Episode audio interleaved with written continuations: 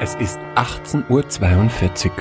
Sie hören Nerd Herd Radio.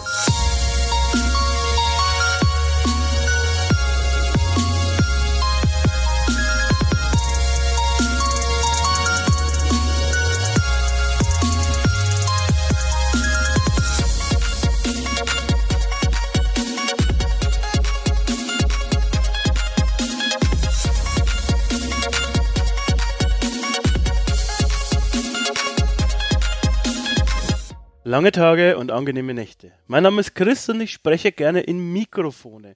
Wie immer bei Abgestaubt mache ich das nicht alleine, sondern mit dem Tuhinga Omoa, Senti de Cordibus Vestris, S to the N, Sven. Na hallo Sven, wie geht's dir? Hallo Chris, hallo liebe Nerds, hallo liebe Nerds. Hast du jetzt dein Latein Wörterbuch ausgepackt oder was? ja, nicht meins, sondern das von meinem Bruder, weil der hatte das kleine Latino ja, oder das große sogar, keine Ahnung. Auf jeden Fall richtig. Eins ist Latein, das ist das zweite äh, Lateinisch und das erste ist? Keine Ahnung. Ja, weil ist auch sehr, war, war ein gemeines Maori, ne? also die oh ja, natürlich, äh, Ureinwohner äh, Neuseelands. Ja, das ist ein bisschen eingestaubt bei mir, muss ich zugeben. Ja, aber ich bin mein, enttäuscht. Mein, ich dachte, mein, mein Alt-Kiwi. Ja, du kannst alles.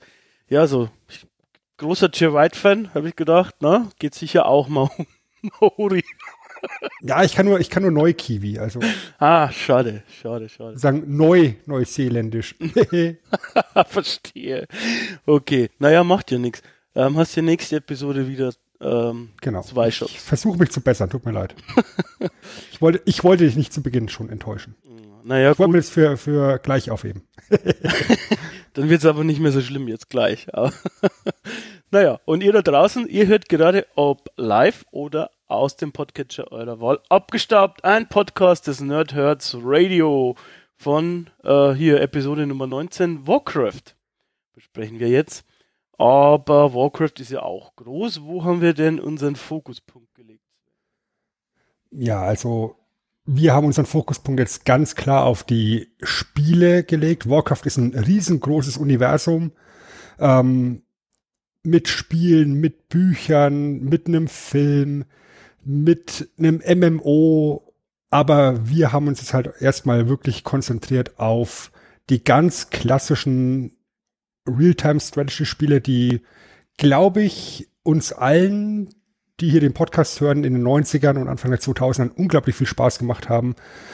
Sozusagen das, äh, das zweite große äh, Projekt neben Command Conquer, was halt gerade in Deutschland Realtime Strategy richtig, richtig beliebt gemacht hat. Genau.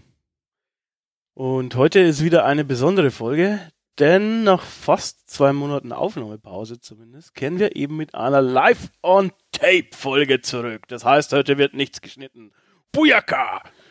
Gut, heute casten wir sozusagen unbeschnitten. genau. Also wenn wir jetzt hier so verfassungsfeindliche Parolen, können wir nicht rausschneiden, Sven. Also halte ich bitte Gut, zurück. Dann, Moment, dann hole ich mir meine verfassungsfeindliche Paro Parolen.txt-Datei noch her. Da ist alles schon vorgeschrieben. Okay, sehr gut. Machen wir dann aber am Ende des Podcasts. Um, sonst, ja, haben wir, äh, um die Spannung aufrechtzuerhalten, weißt du? Natürlich immer, immer so ein bisschen cliffhangerig arbeiten, kenne ich. Ja, du bist Profi heute, das merkt man sofort. Ja. Ja. Gut. Und, und rate mal, was passiert, wenn den Podcast hier rückwärts abspielt. Zwinker, zwinker. ah, verdammt, ich, jetzt müsste ich, äh, jetzt müsste ich diesen Simpsons äh, Song, kennst du den? Kennst du die Folge, in der Bart eine, äh, in einer Boyband ist und dann stellt sich am Ende raus, sie singen quasi Join the Navy rückwärts. Ivan. Nee, die kenne ich nicht. Die kenne ich nicht. Mega gut. Aber klingt gut. ah, egal. Ich würde sagen, wir stürzen uns jetzt gleich mal ähm, in die Thematik, oder? Und ich würde ganz gerne am Anfang über den Hersteller und Publisher sprechen, also eigentlich mehr über den Entwickler, über den Hersteller. Ähm, ja, das ist immer auch so ein bisschen das, was mich mit am meisten interessiert bei diesen Recherchen, die wir dann immer anstellen. Da würde mich eigentlich auch mal interessieren, liebe Leute da draußen, liebe Zuhörer, wie das euch so geht. Ähm, könnt ihr uns gerne mal Bescheid geben, ob der Teil euch irgendwie langweilt oder ob der auch für euch so interessant ist wie für mich bei der Recherche zum Beispiel. Ähm, Ja, Entwickler ist von Warcraft natürlich Blizzard Entertainment. Und Blizzard hat ja doch eine relativ bewegte Geschichte. Ähm, 1991 wurde das Ganze von drei Dudes gegründet als Silicon und Synapse. Also das heißt, die hießen am Anfang gar nicht Blizzard, ähm, die hießen auch nicht als zweites Blizzard, sondern ähm, sie haben sich quasi äh, umbenannt von Silicon und Synapse in äh, Chaos Studios. Das haben sie gemacht, ähm, ja, weil Silicon und Synapse der Name ihrer Meinung nach einen großen Image-Schaden hatte, weil äh, Mitarbeiter von ihnen ähm, ja, Kopien von Lost Vikings, also Raubkopien, verbreitet haben, ähm, also von einem eigenen Spiel, das sie selber entwickelt hat, haben ähm, aber der Publisher Interplay damals, der das Lost Vikings, Vikings vertrieben hat, der fand das nicht so gut. Also der, der hat es nicht so witzig gefunden, dass ähm, Entwickler da quasi Raubkopien vertrieben hat, haben und dementsprechend haben sie sich dann nochmal umbenannt in Chaos Studios. Da muss man sagen, war wohl die Recherche aber nicht so mega gut, weil sie haben sich quasi fast instant in Blizzard Entertainment äh, von Chaos Studios umbenannt, weil es gab schon ein Unternehmen mit einem ähnlichen Namen. Also die hießen Label Chaos, glaube ich, oder Chaos Label. Ähm, und dann wollten sie quasi eben halt, ja, da keine Nähe suggerieren ähm, und haben sich quasi dann auf Blizzard Entertainment. Um da gleich mal reinzugrätschen, ich habe die damals auch tatsächlich als Silicon Synapse zuerst wahrgenommen. Und zwar tatsächlich mit Rock'n'Roll Racing und mit Lost Vikings auf dem Super Nintendo. Weil Rock'n'Roll Racing damals ein richtig geiler Multiplayer-Burner war. Ja, gerade mit den, mit den MIDI-Cover-Songs von Rock-Songs. Das hat unglaublich Bock gemacht und Lost Vikings ist auch heute noch ein echt guter Puzzler.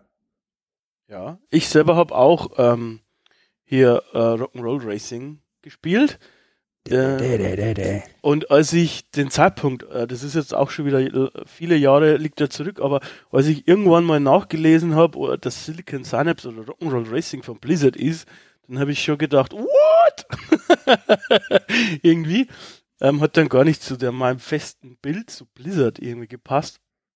Ähm, ist aber schon interessant, dass die sich dann da umbenannt haben, weil sie ja halt gefürchtet haben, dass der Image-Schaden zu groß ist eigentlich heutzutage auch nicht mehr so häufig. Zumindest natürlich nicht bei so einem großen Unternehmen. Wobei damals war Silicon and Synapse ähm, auch nicht so groß, muss man natürlich dazu sagen. Und ich meine, die waren ja auch noch relativ am Anfang ihrer Laufbahn gestanden. Ja, also Silicon und Synapse ist halt eine ganz andere Dimension als das, was Blizzard heutzutage ist. Und äh, das ist auch, glaube ich, ganz natürlich.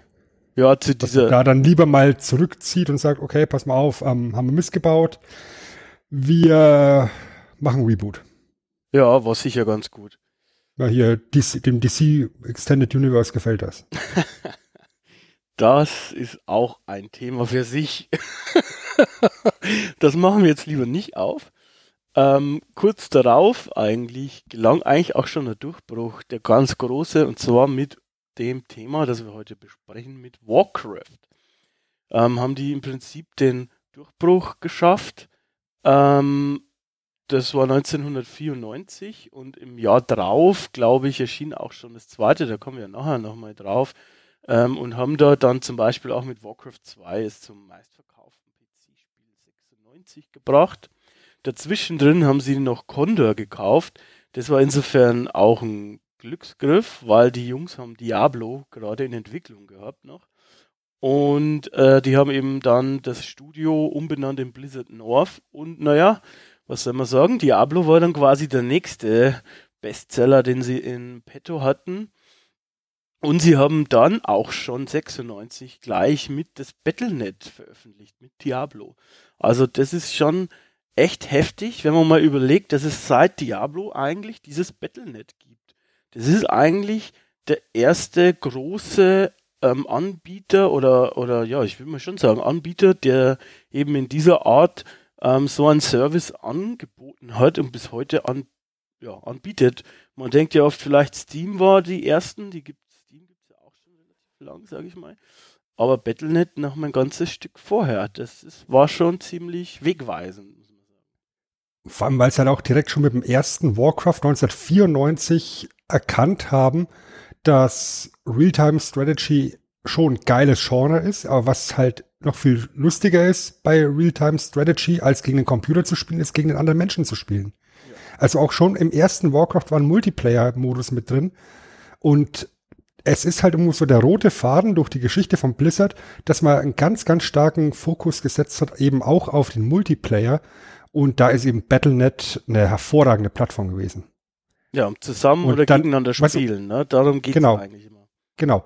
Und mittlerweile hast du da diese ganze E-Sports-Community, die ja immer noch exzessiv Warcraft, Starcraft und wie, wie sie alle heißen spielen. Auch Overwatch.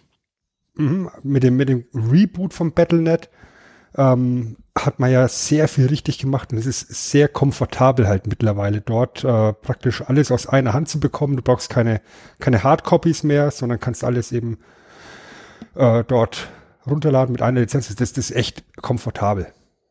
Ja. Also die haben da wirklich schon sehr früh erkannt, ähm, wie du ähm, Kundenbindung generierst.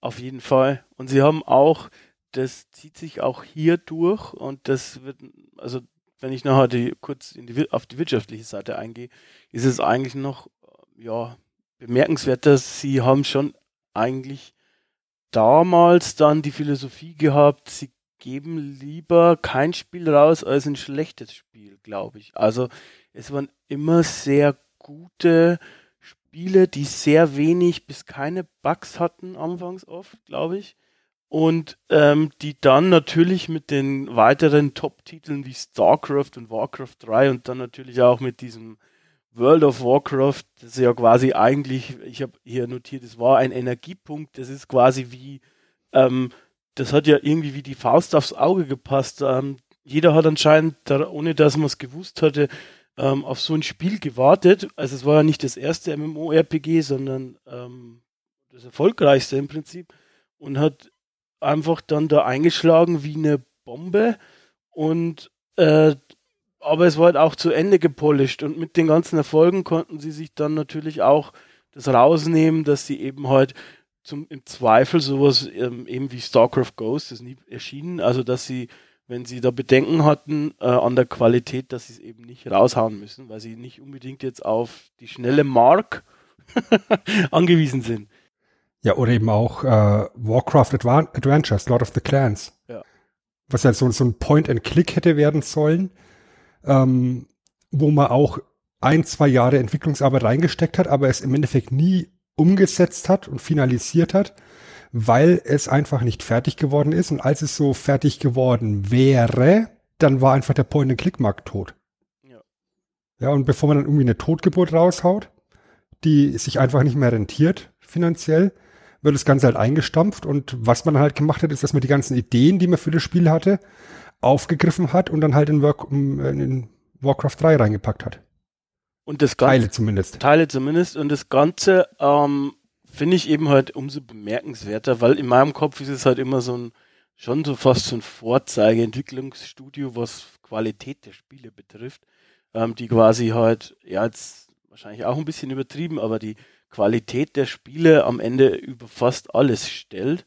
Ähm, und wenn ich mir dann die wirtschaftliche Seite ansehe, die durchaus, gerade was, also jetzt bei Ihnen selber gar nicht so sehr, aber ähm, bei den ja, Besitzern drüber sozusagen doch immer auch ein bisschen turbulent war, finde ich das irgendwie umso bemerkenswerter. Es hat irgendwie nie auf sie so ganz abgefärbt, aber das ist ja eigentlich nicht die Regel. Meistens ist es so, wenn irgendwie dein Besitzer ins Straucheln kommt, sage ich mal, dann hast du in der Regel auch eher Probleme.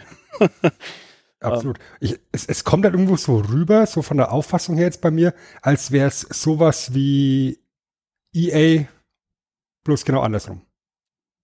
So ein Anti-EA sozusagen, ja. Also ja. so vom, vom, vom Gefühl her, wenn ich jetzt, wenn ich jetzt mir anschaue, was du bei oder unter EA Banner an Franchises hast und wo du sehr viel Frust bei der Fanschar, bei der Spielerschaft hörst, dass so viele Spiele einfach unfertig wirken, Bugs haben oder gerade bei, bei regelmäßigen Serien einfach nur wie äh, Grafik-Updates und äh, Spielernamen-Updates. Oder Lootboxen, Ja, Star Wars Battlefront ja. gefällt das. Ja, und auf der anderen Seite hast du jetzt eben Blizzard, die sich im Großen und Ganzen auf ihre drei Franchises, die sie haben, konzentrieren. Warcraft, Starcraft, Diablo. Und auch da eben relativ große Abstände dazwischen liegen, bis ein neues Spiel rauskommt. Ich finde es jetzt eben tatsächlich ähm, vom Timing her echt cool. Ähm, wir haben halt überlegt, ähm, dass wir über Warcraft reden wollen. Und im Rahmen der Recherche ist mir jetzt dann aufgefallen, hoppla, das passt vom, vom, vom Zeitplan super rein, weil jetzt gerade eben World of Warcraft Classic gestartet ist. Und weil noch dieses Jahr in ein paar Wochen eher noch ähm, Warcraft 3 Reforged rauskommen wird. Ähm, also praktisch ein, ein, ein Reboot, ein Remake, ein HD-Remake von dem Spiel, wo, wo wir, glaube ich, heute am meisten drüber reden werden. Das glaube ich auch, ja.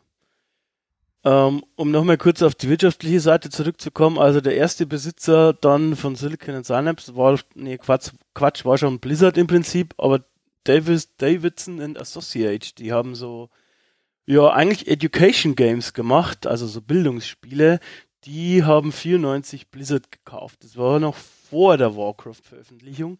Äh, hätten sie das rausgezogen, hätten sie wahrscheinlich das Ganze nicht, ja, hätten sie sich quasi nicht verkaufen müssen, vermutlich. Nur zwei Jahre später wurde quasi äh, von einem französischen Unternehmen, glaube ich, ähm, COC International wurde Davidson übernommen und hat eben dann dadurch, ja, ist auch Blizzard sozusagen denen in die Hände gefallen. Ähm, nur ein Jahr später ist quasi dieses COC mit einer Immobilienfirma zusammengegangen. Daraus entstand Sen Senden Software und das war dann eben natürlich auch die Mutter von Blizzard. Schon wieder nur ein Jahr später äh, hat jemand diese Senden Software gekauft, nämlich Havers und ähm, das ging auch nur, weil dieses Sendent in einen ja massiv massive finanzielle Probleme geraten ist. Und das habe ich mir tatsächlich ein bisschen rausgesucht. Das war der, einer der größten Buchhaltungsskandale in den 90ern. Also dieses CUC, das hat ähm, massiv beschissen, muss man sagen. Also da wurden auch, der CEO von dem wurde auch zu zwölf Jahren Haft verurteilt, das für Steuerhinterziehung. Da kann man sich quasi mal ähm, ausmalen, was da abgegangen ist. Also zwölf Jahre ist ja wirklich jetzt kein Pappenstiel. Und von als das aufgekommen ist, es war quasi so, dass der neue Käufer, also dass diese neue Firma eben halt ähm, aufgedeckt hat, dass eben dieses COC ähm, in den Büchern, in den Bilanzen eben ja Scheiße hat. um es mal so auszudrücken. Ähm, und die haben das dann selber ans ähm, Tageslicht gebracht. Und dann war es eben so, dass von einem Tag auf dem anderen sie quasi eigentlich 14 Millionen ähm, Dollar weniger hatten. Und ja, Ende der 90er war das jetzt, waren diese Millionen natürlich auch noch mal ein bisschen mehr in der Gewichtung als heute. Trotzdem wäre auch heute das noch ziemlich abgefahrener Wert von heute auf morgen einfach mal 14 Millionen Euro verbrannt. Und dadurch konnte dieses Havers ähm, oder Havas ähm, Sendent Software kaufen. Nur hat dann noch im selben Jahr, also wieder 98, Vivendi Havas gekauft und Vivendi ist eigentlich der größte französische ähm, ja, Medienkonzern, im Prinzip Medienmischkonzern. Der hat alles Mögliche und eigentlich im Prinzip durch diesen Kauf auch Vivendi ist Vivendi Games im Prinzip entstanden. Und das war eigentlich jetzt quasi, waren das nur wenige Jahre im Prinzip von 94 bis 98. Vier Jahre, die aber auch extrem entscheidend für Blizzard waren. Da ist quasi Warcraft rausgekommen, Warcraft 2, Diablo. Ähm, das waren alles sehr entscheidende Jahre, gerade was die Wirtschaftlichkeit auch angeht. Und die, diese Turbulenzen quasi einfach so ohne ähm, irgendwie ähm, ja, Schaden davon getragen zu haben, zu überleben, ist schon bemerkenswert. Zum Beispiel hat Vivendi auch äh, mit dieser Übernahme nicht nur äh, Blizzard gekauft, sondern das altehrwürdige Sierra. Ähm, und denen ging es bekanntlich dann ja nicht mehr so gut. Die waren dann am Ende noch Publisher, glaube ich, ein oder zwei Jahre und dann ähm, ja, gab es Sierra ja gar nicht mehr. Dementsprechend ist es schon bemerkenswert und sicher auch nicht von ja, kommt nicht von ungefähr. Man hat da wahrscheinlich einfach was gesehen äh, in Blizzard. Und dann muss man natürlich sagen, Vivendi hat dann in jüngster Vergangenheit, was heißt jüngster Vergangenheit, 2008, äh, das Ganze ähm, ist Vivendi Games mit Activision verschmolzen und jetzt ist halt Activision Blizzard im Prinzip der größte Publisher und Spielekonzern der Welt. Ich glaube, es ist noch größer als EA. Ähm, und in ganz jüngster Zeit hat ähm, ja, sich ähm, Activision Blizzard sich selbst sozusagen zurückgekauft, weil Vivendi war noch der Anteilseigner, ich glaube mit über 60 Prozent. Und eine Investorengruppe um den Firmenchef von Activision Blizzard und seinem Stellvertreter haben 20 Milliarden Dollar aufgebracht, äh, mit einem Großteil von mit Eigenkapital, aber natürlich auch mit ähm, Online, also mit ähm, Krediten und sowas, haben sie jetzt quasi äh, Großteil der Anteile von äh, Vivendi zurückgekauft, sodass jetzt quasi Vivendi von 61 auf 12 Prozent gefallen ist vom Anteil her und Activision Blizzard jetzt quasi sein eigener Chef ist wieder. Also, um den ganz großen Bogen zu spannen, ist jetzt nicht nur Blizzard, jetzt am Ende ist Activision auch dabei, aber es hat quasi von 94 bis, naja, ich glaube, das war so irgendwie vor ein paar Jahren, ich glaube 2014 oder so irgendwie, sagen wir mal, 20 Jahre später ähm, hat es gebraucht, dann sind sie jetzt wieder Herr im eigenen Haus. So ungefähr. Das Langzeitbooking. ja. Ja, aber es zeigt halt auch, es ist äh, eine sehr turbulente Zeit, die man hatte und trotz dieser turbulenten Zeit hat man es halt geschafft, wirklich hochwertige Marken zu etablieren, eine, eine treue Fanschar zu etablieren. Wobei gerade jetzt eben im WoW-Kontext, ähm, ich sag mal, die, die größte Hochzeit auch schon abgefahren ist. Ja, das stimmt. Also die hatten da einen ganz klaren Peak. Seitdem ist es ein bisschen runtergegangen mit den Zahlen, aber da gehen wir nachher kurz drauf ein. Genau.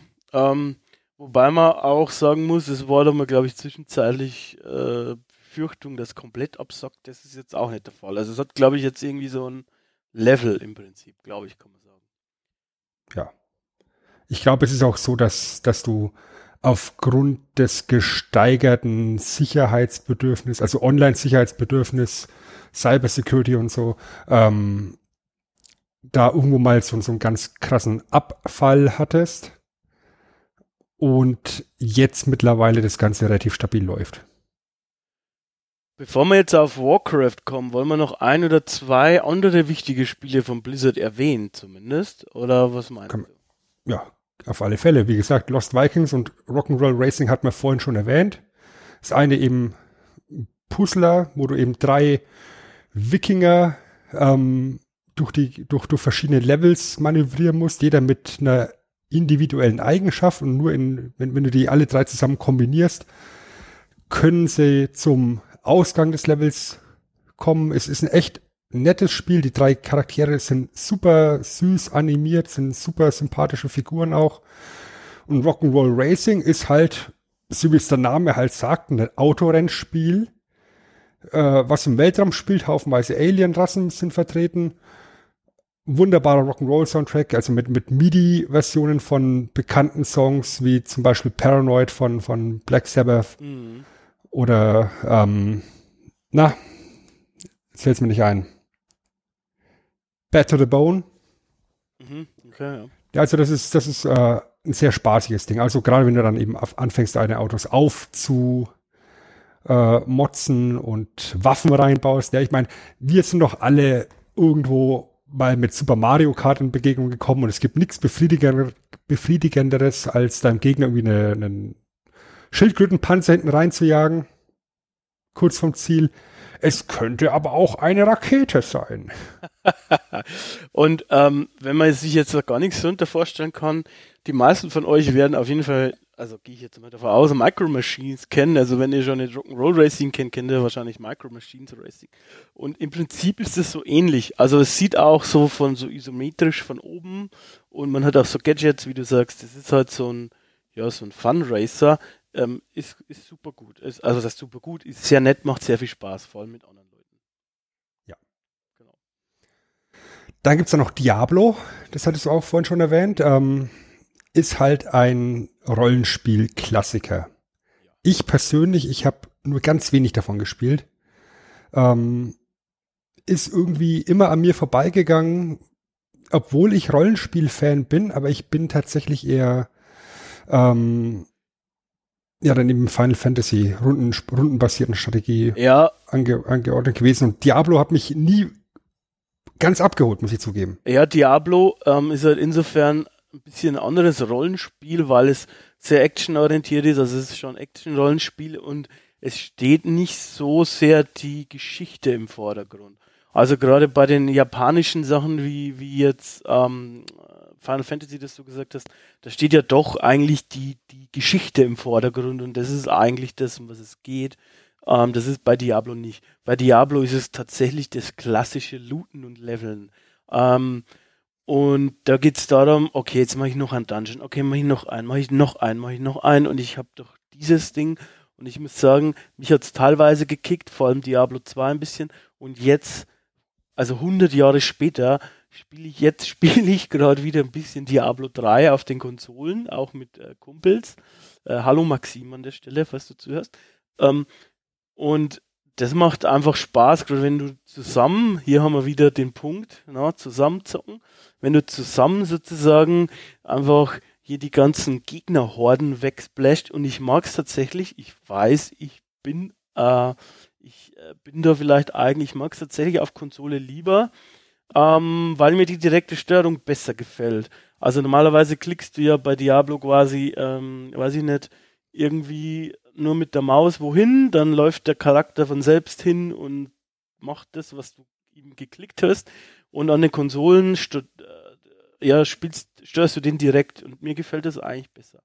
Ähm, an sich ist es halt, Diablo 3 ist jetzt, glaube ich, auch schon relativ alt, aber es ist immer noch irgendwie da. Also die hundertsten Auflagen, ich glaube, das ist, geht jetzt in die 17. Season.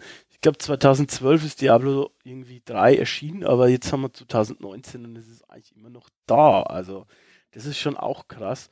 Ähm, da gab es ja dann mal diesen kleinen Shitstorm. Ich glaube, äh, als Diablo Immortal angekündigt worden ist, dieses, jeder dachte zuerst, wow, ja, neues Diablo, neues Diablo, ja, ja, ja. Und dann war es aber nur so ein iOS-Android-Game. das haben die Fans nicht so lustig gefunden.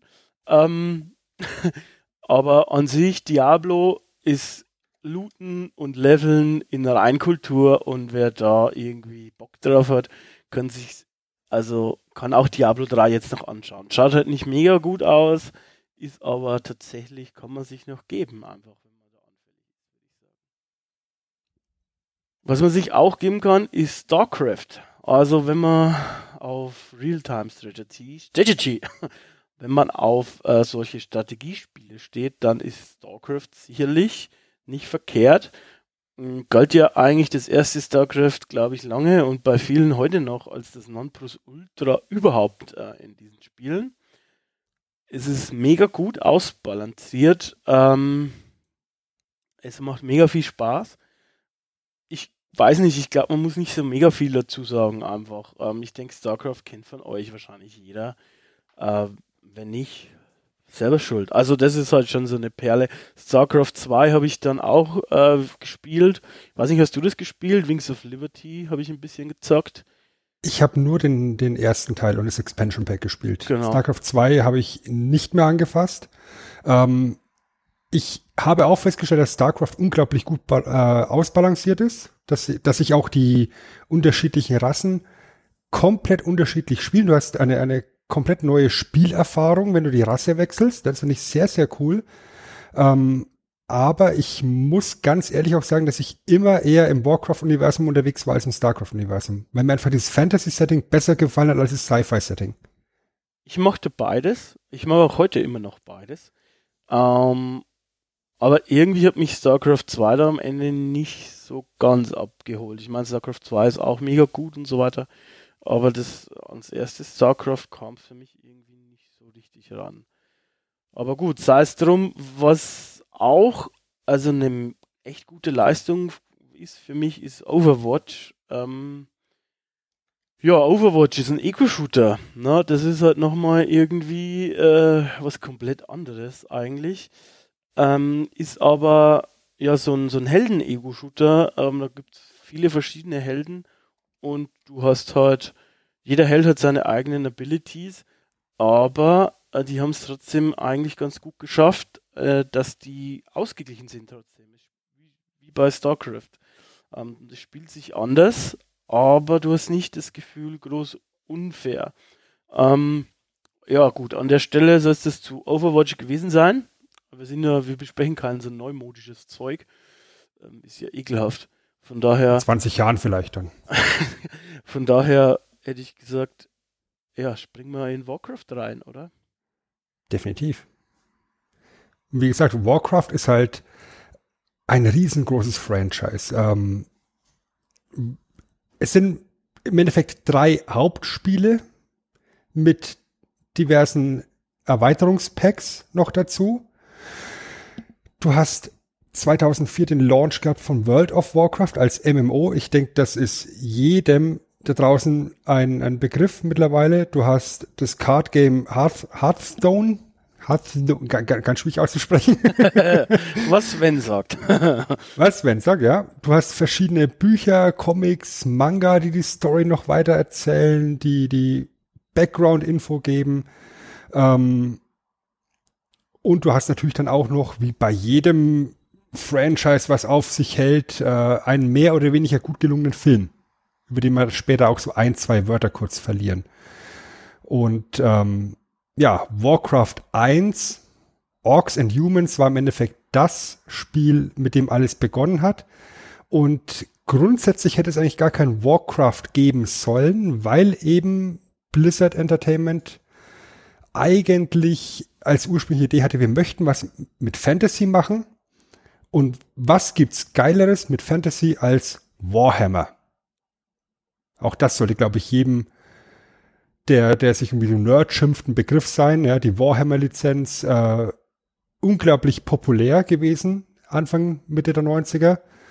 Und man hat versucht, diese Warhammer-Lizenz zu erwerben, um dann eben ein Warhammer-Videospiel auf den Markt zu bringen.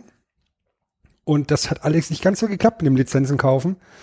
Aber man hatte halt die Idee zu Charakterdesigns und sowas schon im Kopf und wie man das umsetzen möchte. Menschen und Orks, halt die klassischen Fantasy-Elemente halt, Elfen noch dazu. Wir packen ein paar Zwerge rein, Trolle, tralala, bisschen Magie.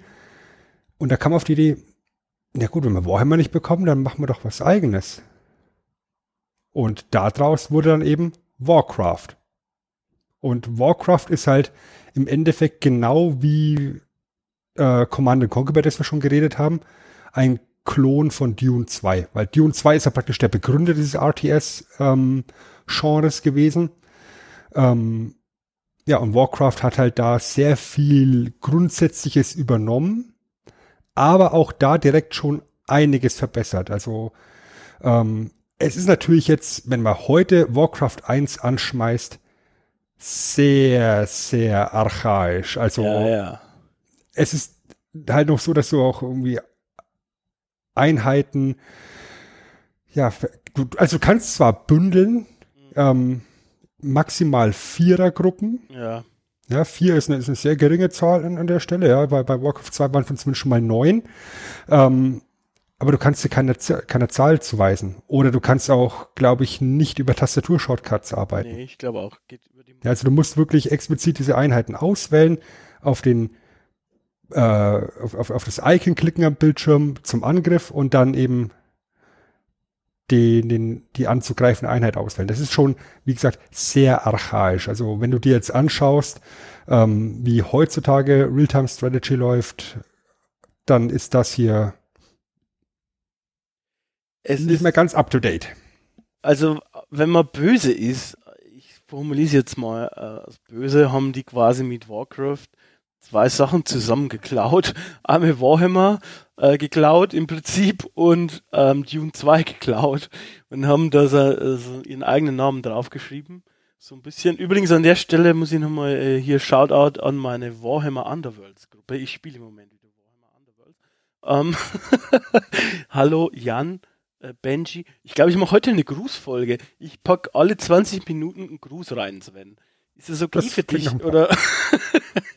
Das klingt blöd? gut. Klingt, klingt gut. Ähm, ja, Warhammer 1, wie gesagt, wie du schon gesagt hast, ist halt archaisch. Ähm, was ich da noch interessant finde, ist, sie haben auch tatsächlich, tatsächlich, das ist auch so wohl bestätigt und überliefert, ähm, sich öfter zusammengesetzt und haben mal so gebrainstormt, ja, was machen wir, was machen wir und so.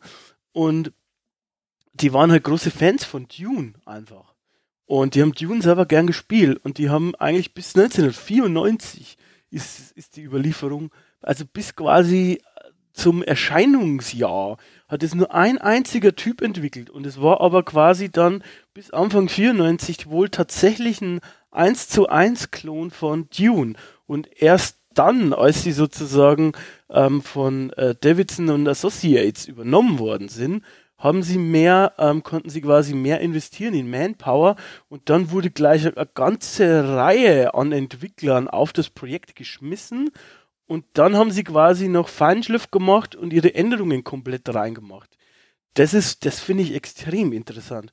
Also, dass sie quasi eine ganze Zeit hat das nur ein einziger Typ gemacht und dann haben sie relativ kurz vor Veröffentlichung erst ähm, mehr Leute draufgeschmissen und die, den eigenen Twist reingebracht. Das ist doch, das ist doch schon irgendwie krass. Suche nach Erzsammler ersetze durch Pion. so ungefähr wohl, ja. So ungefähr stelle ich mir das vor. Naja, ähm, ja. was auch schon krass war, also es war nicht immer selbstverständlich, das hat auch eine Geschichte, ne? Und ähm, dass du mit beiden Seiten auch spielen konntest schon. Also wie du schon gesagt hast, die haben ähm, schon so einen eigenen Twist reingebracht. Und das die größte Sache, die sie halt gesehen haben, war der Multiplayer, glaube ich. ne? ja, haben wir ja vorhin schon gesagt, ganz großer Fokus von Anfang an schon drauf, weil eben das die große Schwäche ist, die Dune eben hatte, kein Multiplayer. Ja, und ich meine, du kannst natürlich immer wieder gegen den Computer spielen, aber irgendwann wird es halt langweilig, weil du dann halt wahrscheinlich so gut bist, dass der Computer keine Herausforderung mehr ist. Und seien wir ehrlich, es war damals ja auch schon noch anders. Also äh, AI jetzt, also KI jetzt und, und damals ist schon noch unterschiedlich einfach. Entweder sie war so unbarmherzig, dass du null Chancen hattest, oder du hast halt irgendwann, ähm, gut, das kannst du jetzt auch noch manchmal, wenn es schlechter programmiert ist, oder, oder du hast halt irgendwann einfach die, die Fehler ausgenutzt oder so. Und das ist halt schon komplett was anderes, wenn du gegen einen Menschen spielst. Der macht unvorhergehende Sachen einfach. Ganz genau. Und was halt wirklich die, die charmante Geschichte im ganzen Franchise ist, ist halt dieses Fantasy-Setting, weil in einem Fantasy-Setting sind, wie der Name dir schon sagt, deiner Fantasie grundsätzlich keine Grenzen gesetzt. Heißt, du kannst da ständig neues Zeug reinpacken und neuen Wind reinbringen. Und das ist eben der rote Faden, der sich durch diese ganze Warcraft und World of Warcraft Geschichte zieht. Ja, das ist ein ganz klassischer Orks gegen Menschen Konflikt am Anfang. Und es wird von Spiel zu Spiel immer mehr erweitert, neue Rassen dazu, neue Gebiete dazu, mehr Magie, mehr Hintergrundgeschichte dazu. Da ist unglaublich viel Potenzial drin. Und du siehst es ja eben auch mit den ganzen Expansion Packs von World of Warcraft, wie du eben Stück für Stück dieses Ding einfach erweitern kannst und niemand meckert, weil was, was willst du auch meckern in einem Fantasy-Setting? Mit Panda-Bären. Ne? Ja, Fantasy-Setting Panda-Bären. mit Panda-Bären. Da, da kommt sogar in Warcraft 3 einer vor. Ja, ähm, ist interessant, ähm, dass du das sagst. Ich habe, ich möchte es gerne einmal neg negativ darstellen. Ich habe mir auch in Vorbereitung ähm, zu diesem Podcast, ja, ich habe mich vorbereitet. Kriegt euch ein, Leute. Ähm, Äh, endlich mal mit dem Profi-Podcast. Viele Grüße ans WTR. ähm, ich habe mir äh, die, das Lore und das Universe, ein Universe-Video angeguckt zu Warcraft. Und der hat jetzt versucht, alles, alles reinzupacken. Und ich muss sagen, ich habe null verstanden. Das ist ja mittlerweile, also es ist ein aktuelles Video, muss man dazu sagen. Es ist, wie du gesagt hast, es hat halt mit Menschen gegen Orks begonnen, mit unserem Warcraft hier, ähm, mit einer schönen Geschichte, aber relativ einfachen. Und jetzt, ich habe nichts verstanden. Da gibt's irgendwie Götter und dann gibt's Göttes Götter, dann gibt's Titanen und da gibt's natürlich die, die auf Azeroth sind, dann gibt's aber noch einen anderen Planeten, dann gibt's Genau. Dann. Also wir, wir kratzen jetzt heute Ah, auch ja, ja. wirklich an der Oberfläche. Und ähm, genau das, was du eben jetzt hier als Kritikpunkt bringst, ist eben die große Stärke, die jetzt eben World of Warcraft Classic hat, weil World of Warcraft in den ganzen Expansion Packs und Patches ja bis ins, De ins, ins größte Detail irgendwie noch erweitert worden ist. Und Classic geht jetzt eben praktisch wieder zurück und sagt, so war es am Anfang. Das könnt ihr jetzt einfach nochmal spielen. Ihr könnt jetzt praktisch 15 Jahre in die Vergangenheit reisen und einfach die Bereiche wieder erkunden, die ihr vor 15 Jahren schon gespielt habt, die ihr mittlerweile aus technischen Gründen nicht mehr erreichen könnt. Äh, die Welt machen wir einfach ein bisschen einfacher nochmal für euch. Finde ich, ist eine charmante Lösung. Ist ja halt, Aber- also die bedienen halt unseren Nostalgie, ähm, unseren kleinen Nostalgie-Chris und einen kleinen Nostalgie-Sven einfach theoretisch damit.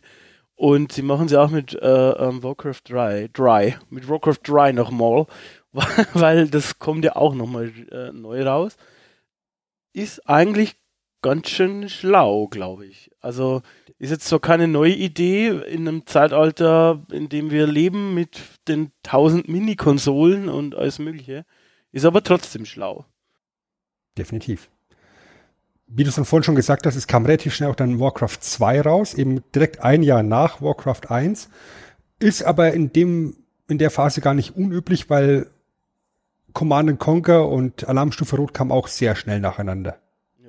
Und gerade dann eben mit Alarmstufe Rot und Warcraft 2 hattest du halt zwei verdammt starke Spiele gleichzeitig auf dem Markt in dem, in dem gleichen Segment. Ähm, haben sich damals schon die Fans die Köpfe eingehauen, was das bessere Spiel ist. Warcraft 2 war definitiv eine fantastische technische Entwicklung, Weiterentwicklung vom ersten Teil mit Komfortfunktionen, mit viel besserer Musik, viel besserer Grafik und dann eben bisschen später die Battlenet Edition hinterhergeschoben, ein Erweiterungspack mit dahinter äh, mit, mit noch nachgeschoben. Ja, Warcraft 2 konnte man auch Ende der 90er immer noch spielen. Und auch auch. da kommt halt wieder Fantasy-Setting rein, ja, also schön gezeichnete Fantasy-Grafik ist halt mehr oder weniger zeitlos. Und gerade die Battlenet Edition ist extrem wichtig, glaube ich, fürs immer noch Spielen gewesen, weil du hattest dann plötzlich die Möglichkeit, mit deinem Kumpel zu zocken und ihr müsstet nicht euren, euren tollen Bildschirme mitschleppen und alles. Das ist ja, äh, Leute, äh, ihr müsst euch das nochmal vor Augen führen. Das war ja damals nicht alles so einfach. Ne? Du hattest ja unter Umständen einen großen Monitor, aber der war extrem schwer dann. Es waren Röhrenteile. Es war nicht so einfach, dann einfach zu sagen, okay, ich klemme mir meinen Computer unterm Arm, der irgendwie so groß ist wie mein Schrank und äh, gehe mit meinem Monitor irgendwie dahin. Da musst du dann natürlich auch noch irgendwie die Mutti organisieren oder was vielleicht. Also das ist natürlich extrem cool gewesen dann, dass du quasi übers Battlenet ähm, einfach so, ohne dass du irgendwas hin und her tragen musst, äh, gegen deinen Kumpel spielen konntest. Das ist doch, das ist eine Offenbarung gewesen. Ja, also wenn du weißt, Samstagabend 19 Uhr LAN-Party bei Chris, Genau. dann kommt Sven mit seinem fetten Röhrenmonitor an, seinem alten PC da an. Da versucht man bis wahrscheinlich 23 Uhr die komischen Systeme netzwerkmäßig zum Laufen zu bekommen. Ja. Nachts um eins starten wir dann zum ersten Mal Warcraft und um, um halb zwei sind wir eingepennt. Genau, du hast ungefähr- aber die Pornophase ungefähr so ungefähr liefen die LAN-Partys zu Ja, dem ja. Zeitpunkt ab. Das kann Ja? passieren. Also deshalb, Internet, war, ole. deshalb waren es auch immer zwei Tage. ja, das ist, es ist so. Also, ähm, und das war dann natürlich schon toll. Nicht, dass ich das ähm, mitbekomme. Es hat jetzt so angehört, nicht, dass ich das selber mitbekommen hätte. Wir hatten ja natürlich kein Internet. Ähm, aber ich stelle mir das schon großartig vor, muss ich sagen. Gerade zu der Zeit. Und das hat sicher auch äh, geholfen, Warcraft 2 weiter am Markt zu halten. Also ich erinnere mich tatsächlich noch daran, dass wir, dass wir Leute bei uns in der Schule hatten, die dann Freitagnachmittag im Computerraum äh, übers Schulnetzwerk ein bisschen Battlenet angeschmissen haben. Ja, das Ja. waren noch schöne Zeiten. Wir haben, Das war. wir haben Unreal gespielt. Schönen Gruß an meinen ehemaligen Lehrer. Hallo. ähm, ja, war schon gut. Mhm. Ja, und dann nächster Schritt war dann Anfang der 2000er Warcraft 3, was das Ganze natürlich noch mal ein bisschen weiter poliert hat, was den Sprung in die dr- dritte Dimension gewagt hat und was dann das Heldensystem eingeführt hat, was halt mittlerweile auch so ein, so ein Standard mittlerweile ist für Strategiespiele, was halt auch ganz, ganz wichtiger Sch- Zwischenschritt war auf dem Weg zu WoW. Oh, da wurde damals diskutiert, fand ich. Also, also ich habe das ein bisschen verklärt im Kopf, aber mit diesem Heldensystem, oh, das macht alles kaputt, das macht mein Strategiespiel kaputt. Ähm, was soll das mit mal mit diesen Helden, warum und so. Aber am Ende hat sich ja daraus zum Beispiel auch Dota entwickelt. Finde ich immer noch krass. Also ich meine, dieses Dota ist im Prinzip komplett an mir vorbeigegangen. Ähm, ich habe es vielleicht einmal gespielt in meinem Leben, aber das quasi aus Warcraft 3, aus einer ja, Mod eigentlich, eben dieses, dieses MOBA fast schon entstanden ist, äh, komplett eigenes Subgenre. Da, da hat sich ein Entwickler daraus gebildet, der das dann eben auch kommerziell erfolgreich vertrieben hat oder immer noch vertreibt. Das ist halt einfach auch irgendwie, das sieht man mal, ähm, was das auch für eine Faszination au- auf allen Ebenen ausgeübt hat, dieses Warcraft 3. Und ich kann mich heute noch gut erinnern, das ist der nächste Gruß. Hallo, ehemaliger bester Freund. Ähm, wir haben sehr viel Warcraft 3 gespielt und er war großer Fan von Warcraft 3 und ich habe mich da anstecken lassen. Ich fand es einfach auch sehr unterhaltsam, muss ich sagen. Übrigens, wenn ihr da draußen auch mal gegrüßt werden möchtet, schreibt einfach mal in die Kommentare. Dann gibt's beim nächsten Mal auch einen Shoutout. Ja, aber nur gegen Geld. ähm, ich, aber ihr schreibt einfach mal und ich lasse euch dann meine Kontodaten zukommen. So machen wir das. Auch hier natürlich ist es so, dass das Ganze in Kapiteln und so weiter aufgeteilt ist. Also es gibt wieder natürlich eine, eine wunderschöne Story, muss ich mal sagen, ähm, vom, vom ähm, na, Spielmechanischen her ist das Ganze natürlich, wenn man das jetzt mit, mit äh, Warcraft 2 vergleicht, das sind ja quasi Welten. Also ähm, hier das Warcraft 3, glaube ich, erschien Anfang der 2000er, 2002 oder so. Und was Mhm. hattest du gesagt? Warcraft 2 war, glaube ich, irgendwie so 95 oder so. 95, ja. da ist Ähm, ein ganzes Stück Zeit dazwischen. Da ist mega viel Zeit dazwischen ne? und äh, dementsprechend ist auch der Unterschied extrem. Aber wie gesagt, es ist, m, war in dem Moment gar nicht so schmerzhaft, dass es so viel Zeit dazwischen war, weil eben 96 das Expansion Pack kam und 99 dann das Battlenet. Und obwohl das Spiel dann eben vier Jahre alt war, hast du halt durch die wirklich sehr liebevoll gezeichnete Super VGA-Grafik halt keinen Augenkrebs bekommen. Ja. Also du, wie gesagt, Orcs and Humans mh, wird schwer anzugucken heute. Das ist schon sehr pixelbreiig. Tides of Darkness, also im zweiten Teil, kann man sich meiner Meinung nach immer noch gut angucken. Die Zwischensequenzen, die Rendersequenzen, die sind natürlich komplett veraltet. Da brauchen wir nicht drüber reden. Aber die eigentlichen Schlachten, die kann man durchaus meiner Meinung nach immer noch sich geben, obwohl sie eben schon über 20 Jahre alt sind. Mhm. Und ich glaube, es ist auch ganz wichtig zu betonen, wie innovationstreibend dieses Warcraft-Franchise über seine ganzen Spiele hinweg immer war. Und damit würde ich sagen, gucken wir mal genauer in die einzelnen Spiele rein. Ähm, storymäßig wird es halt schwer, jetzt alles abzudecken, weil, wie gesagt, da ist so viel Lore mittlerweile drin und wir können es jetzt eigentlich nur ganz grob an den Spielen rumhangeln, würde ich sagen, oder? Mhm. ja. Dass wir mal so ganz groben Abriss geben. Außerdem kann es ja sein, dass da Leute da draußen das noch nicht gespielt haben und vielleicht noch spielen wollen. Deswegen an der Stelle einfach mal pro forma Spoilerwarnung. Ja, und dann geht's los. Äh, Orcs and Humans. Ähm, wie es der Name halt schon verrät, wir haben zwei Fraktionen, die sich bekriegen. Äh, das Ganze spielt in der Welt Azeroth, ähm, wo Orks durch ein Portal eine Invasion auf den auf, auf, auf das äh, Menschenkönigreich Azeroth äh, durchführen, die Orks per se sind auf ihrem Heimatplaneten eigentlich ein ganz chilliges Volk. Eigentlich friedlich, ähm, so, so, so clanmäßig angeordnet. Aber dann gibt's dann halt Dämonen, die einen Teil dieser Orks, also bestimmte Clans aufstacheln, magisch an sich binden und äh, praktisch dann eine, eine Invasion gestartet wird. Und das ist dann praktisch der, das Grundsetting von Warcraft 1. Und ja, über die Story brauchen wir wie gesagt gar nicht groß reden. Es ist halt wirklich sehr archaisch auch nur erzählt. Du machst halt Mission nach Mission.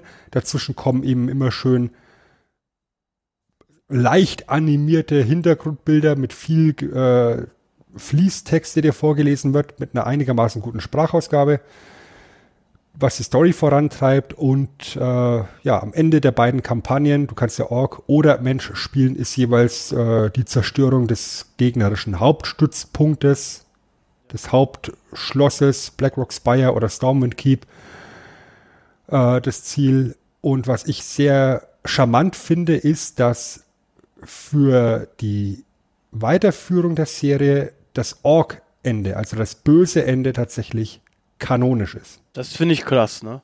Also das ist nicht so Die häufig. Menschen verlieren. Ja, das ist nicht so häufig. Und dementsprechend ist bei Warcraft 2, ähm, ja, schließt im Prinzip an die Ereignisse eben an diese Ork-Kampagne an. Im Prinzip geht es dann eben, also da ist ja dann die, die, die, das Königreich Azeroth auch im Prinzip zerstört. Also die Hauptstadt ähm, ist gefallen und ähm, im Prinzip war es, glaube ich, dann so, dass die Menschen irgendwie geflohen sind. Äh, ich glaube, über ein Meer oder so, also auf jeden Fall in ein anderes Reich geflohen sind und dass Mhm. die Orks. Lordaeron? Genau, und dass die Orks dann dem nachsetzen und dann eben versuchen, ähm, Leute dann unter ihre Kontrolle zu bringen und eben halt äh, versuchen, äh, da die Menschen zu vernichten. Also quasi, wir haben wieder dann zwei Kampagnen im Prinzip, also können wieder als Orks spielen und als Menschen. Und je nachdem ist es eben halt dann das Ziel, die Invasoren, die Orks zurückzuschlagen und ich glaube auch das Portal zu schließen, ähm, Mhm. weil es gibt da ein Portal, das eben halt, wie schon gesagt, ähm, die Orks von ihrer Heimatwelt ähm, auf Azeroth bringen und ähm, oder eben halt als Ork äh, ähm, auch äh, Lordaeron einzunehmen. Und da ist jetzt dann wiederum, glaube ich, dass das gute Ende, also das Menschen, ich sage mal das gute Ende, in Anführungszeichen, äh, die Menschenkampagne als kanonisch gilt, also dass man im Prinzip äh, dann die Orks zurückdrängt. Ganz genau. Und da merkt man halt dann auch schon, dass äh, die Nähe der beiden Spiele der Story insgesamt sehr gut tut. Ja. Also du, du musstest nicht lange darauf warten, dass du eben deine Story weitergeführt bekommst. Und ich finde, dass man eben durch die Geschichte auch sehr gut erklärt hat, wie man jetzt die ganzen technischen Weiterentwicklungen im zweiten Teil eben begründet. Weil der erste Teil ist halt wirklich, du hast zwei Armeen, die sich echt nicht wirklich unterscheiden. Ja, du hast vielleicht noch so, so zwei, drei unterschiedlich funktionierende Einheiten, wo halt dann die Orks eher auf, auf Schaden verursachen gehen, sind halt die Menschen vielleicht eher auf Heilen aus. Aber das war's im Großen und Ganzen schon. Ja, du hast auf jeder Seite einen Fernkämpfer, eine Melee-Einheit, einen Magier, einen Ritter, halt sowas, ne? Ja. Also da hast du keinen großen Unterschied. Die schauen halt an unterschiedlich aus, aber das Look and Feel ist nicht wirklich unterschiedlich. Das ist dann im zweiten Teil halt eben anders. Da kommen eben neue Verbündete dazu. Man begründet es eben durch diesen Rückzug nach Lordaeron. Das ist nämlich klassisch das Land der Elfen. Also packen wir jetzt Elfen mit dazu. Äh, wir packen Trolle mit dazu. Wir packen Oger mit dazu. Ähm, Zwerge mit rein.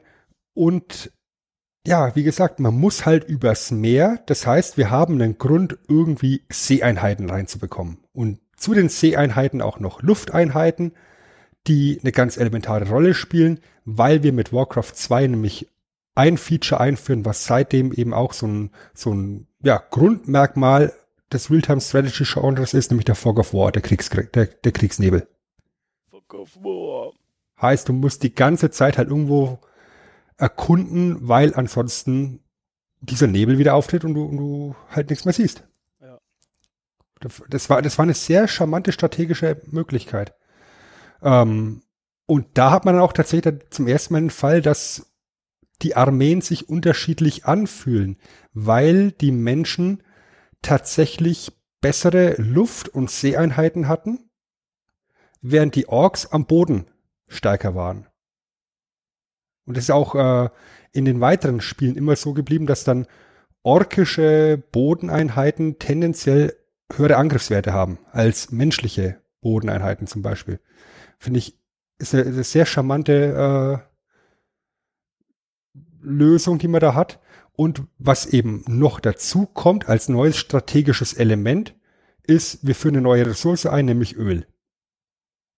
Also du hast halt hier wie bei, bei Strategiespielen klassisch Ressourcenabbau schon immer gehabt. Ja, also Gold brauchst du und Holz brauchst du und äh, Nahrung, um Einheiten zu bauen. Und jetzt mit Warcraft 2 kommt das Öl dazu. War allerdings auch nur in diesem einen Spiel der Fall. In Warcraft 1 äh, gibt es so ein kleines Feature, was man später im dritten Teil so ansatzweise wieder aufgegriffen hat. Da konntest du Straßen bauen und Gebäude nur dort bauen, wo eine Straße auch ist. Also du konntest nicht irgendwo mittendrin einen Bauernhof platzieren oder sagen, ich mache jetzt irgendwie eine, ein Sägewerk direkt neben den Wald. Nee, da muss ich erst eine Straße hinbauen. Da fällt mir ein, wir müssen mal über die Siedler sprechen. Oh je. ich mochte es. Dann, ja, dann, das, das, das wird dann hier das Bekenntnis des Pumpers. Das ist okay. Das, wir brauchen ja auch mal Reibungspunkte. Ich, ich, ich, bin, ich bin verzweifelt an den Siedlern. okay, stay tuned da draußen. Ähm, dazu mehr im Siedlerpod in der Siedlerfolge Podcast abgestaubt Nummer 112. Ähm, also erst in ungefähr sechs Jahren oder so. ähm, gut, an sich, was ich, also weil du vorher gesagt hast, ähm, wir möchten, äh, ja gut, wir haben Spoilerwarnung gegeben, weil bei Warcraft 3, ähm, da muss ich sagen, da hat mich irgendwie die Handlung schon gekickt. Also da hatte ich dann am Ende, hatte ich so ein bisschen gänsehautig, war ich da unterwegs. Weil ich bin halt schon immer irgendwie so ein Typ, ähm, ich weiß, es ist ein bisschen lame, aber ich mag es dann, wenn sich am Ende alle verbünden, weißt du, wie ich meine, um gegen die Dämonen zu kämpfen. Und das ist ja hier dann auch so. Und was ich was glaube ich, ich, also ich persönlich kann mich jetzt nicht erinnern, dass vorher bei einem Real-Time-Strategy-Spiel schon mal so war, ähm, dass jetzt die Kampagne so aufgeteilt ist, wie sie dort aufgeteilt ist. Ich weiß jetzt gerade nicht mehr, wie sie in, in StarCraft war, um ehrlich zu sein, aber ähm, du spielst ja hier quasi nicht fest eine Seite, sondern du hast fünf Kampagnen, und spielst da immer quasi eine vorgegebene Sichtweise. Also sprich, in der ersten, glaube ich, äh, spielst du die Menschen im Prinzip. Ähm, das ist ein Prolog mit den Orks. Ja, genau. Dann, dann, dann die Menschen, dann die Untoten, dann die Orks ja. in ihrer Hauptkampagne sozusagen. Ja. Und dann eben am Schluss die, die Nachtelfen, die genau. neu eingeführt werden. Die neu eingeführt werden und die ähm, und das ist halt auch irgendwie, ich finde es immer geil, weil du dann eben halt die, die Geschichte wird weitererzählt, aber du siehst das dann quasi immer aus einer anderen Perspektive, so ein bisschen auch. Und natürlich aber gibt es auch eigene Geschichten äh, darin. Und äh, gerade mit den Untoten, wo du dann eben halt siehst, die möchten dann ähm, ja den Weg ebnen, weil damit die Dämonen hier übers Land einfallen und dann irgendwie am Ende bei der bei den Orks äh, verbünden sie sich, glaube ich, mit den Menschen und so. Das fand ich schon mega cool. Und dann ganz am Ende eben mit den Nachtelfen ähm, haben sich quasi alle miteinander verbündet gegen die Dämonen, damit sie eine Chance haben gegen den ja, untoten Dämonenführer im Prinzip. Äh, das fand ich cool. Ähm, fand ich muss auch sagen, ich habe immer noch so ein bisschen Gänsehaut, wenn ich mir die Zwischensequenz oder End Endvideosequenz angucke von der Menschenkampagne. Ja. Ja. Und auch, wenn ich mir die finale Sequenz anschaue von Frozen Throne, auf das wir jetzt heute, glaube ich, gar nicht groß eingehen werden, aufs Erweiterungspaket, weil dann wird es einfach viel zu voll mit einfach Name-Dropping und verwirrend. Aber grundsätzlich ist Warcraft 3, Reign of Chaos, ein unglaublich gutes Spiel, wo du unglaublich viele interessante Charaktere eben auch einführst, ähm, wo dann eben die Grundgeschichte die ist, dass eben die Dämonen, die Burning Legion oder Brennende Legion im Deutschen, ähm, Azeroth angreift. Ja. Und ähm, es werden verschiedene Heldencharaktere bei, bei den verschiedenen Rassen eingeführt und vorgestellt. Das sind bei den Orks dann vorwiegend Thrall, der ein Ork ist, der beim Menschen aufgewachsen ist. Ja, das ist eben eine Idee, die man aus diesem Point-and-Click ähm, Warcraft Adventures hatte. Ähm, wir lernen Arthas kennen, ein Paladin, der die Menschen-Kampagne überspielt und der, der ja Stück für Stück dem Wahnsinn verfällt. Also der ein sehr idealistischer Mensch ist, ähm, der allerdings dem Wahnsinn verfällt und letztendlich zum, zum Untoten wird. Ja. Das ist ein unglaublich interessanter Charakter und wie gesagt, Spoilerwarnung hat man ja vorhin schon gesagt, wenn er am Ende von der Menschenkampagne nach Hause zurückkehrt und seinen eigenen Vater ermordet und äh, das ist einfach auch optisch und, und cineastisch sehr, sehr stark dargestellt. Ja, die haben das überhaupt dann so gut verstanden, auch das schon in der Phase ähm, einigermaßen cineastisch darzustellen. Wobei ich ganz klar sagen muss, ähm, Empfehlung an der Stelle geht raus, sich das Spiel auf Englisch zu geben. Ja. Weil die deutsche Sprachausgabe zwar teilweise echt ordentlich ist und ähm, Lokalisierung auch echt ordentlich gemacht ist und man mal echt schmunzeln muss. Auf der anderen Seite ist es teilweise auch sehr fremdschämig, wenn eben der gute Hauptcharakter Thrall, ja, TH am Anfang, immer mit Thrall angesprochen wird. Thrall. Ja, das äh, ist, ist, ist echt bitter. Und ja, Übrigens, was, was, was, wir noch nicht erwähnt haben, was äh, auch so ein Running Gag ist durch das äh, Warcraft-Franchise, ähm, eben der Schmunzler, wenn du eine Einheit auswählst und sie immer wieder anklickst und immer wieder anklickst, dann kommen andere Sprüche. Ja, also erstmal so Standardsprüche so, ja, was willst du, was kann ich tun? Und irgendwann werden sie genervt. Das stimmt, ja. Und dann kommen irgendwelche wirklich frechen Sprüche und die sind im Englischen schon ganz gut frech. Im Deutschen sind sie teilweise halt echt gut lokalisiert und ähm, wie kann ich dir helfen? Guckst du in die Betriebsanleitung, Seite 27, irgendwie sowas. Äh, was ich noch erwähnen möchte, ist was außenrum. Also ähm, das Spiel selber war sehr gut, aber auch hier halt wieder Battlenet zugeschlagen. Es wurde extra für Warcraft 3 wurden neue Mechanismen im Battlenet implementiert auch.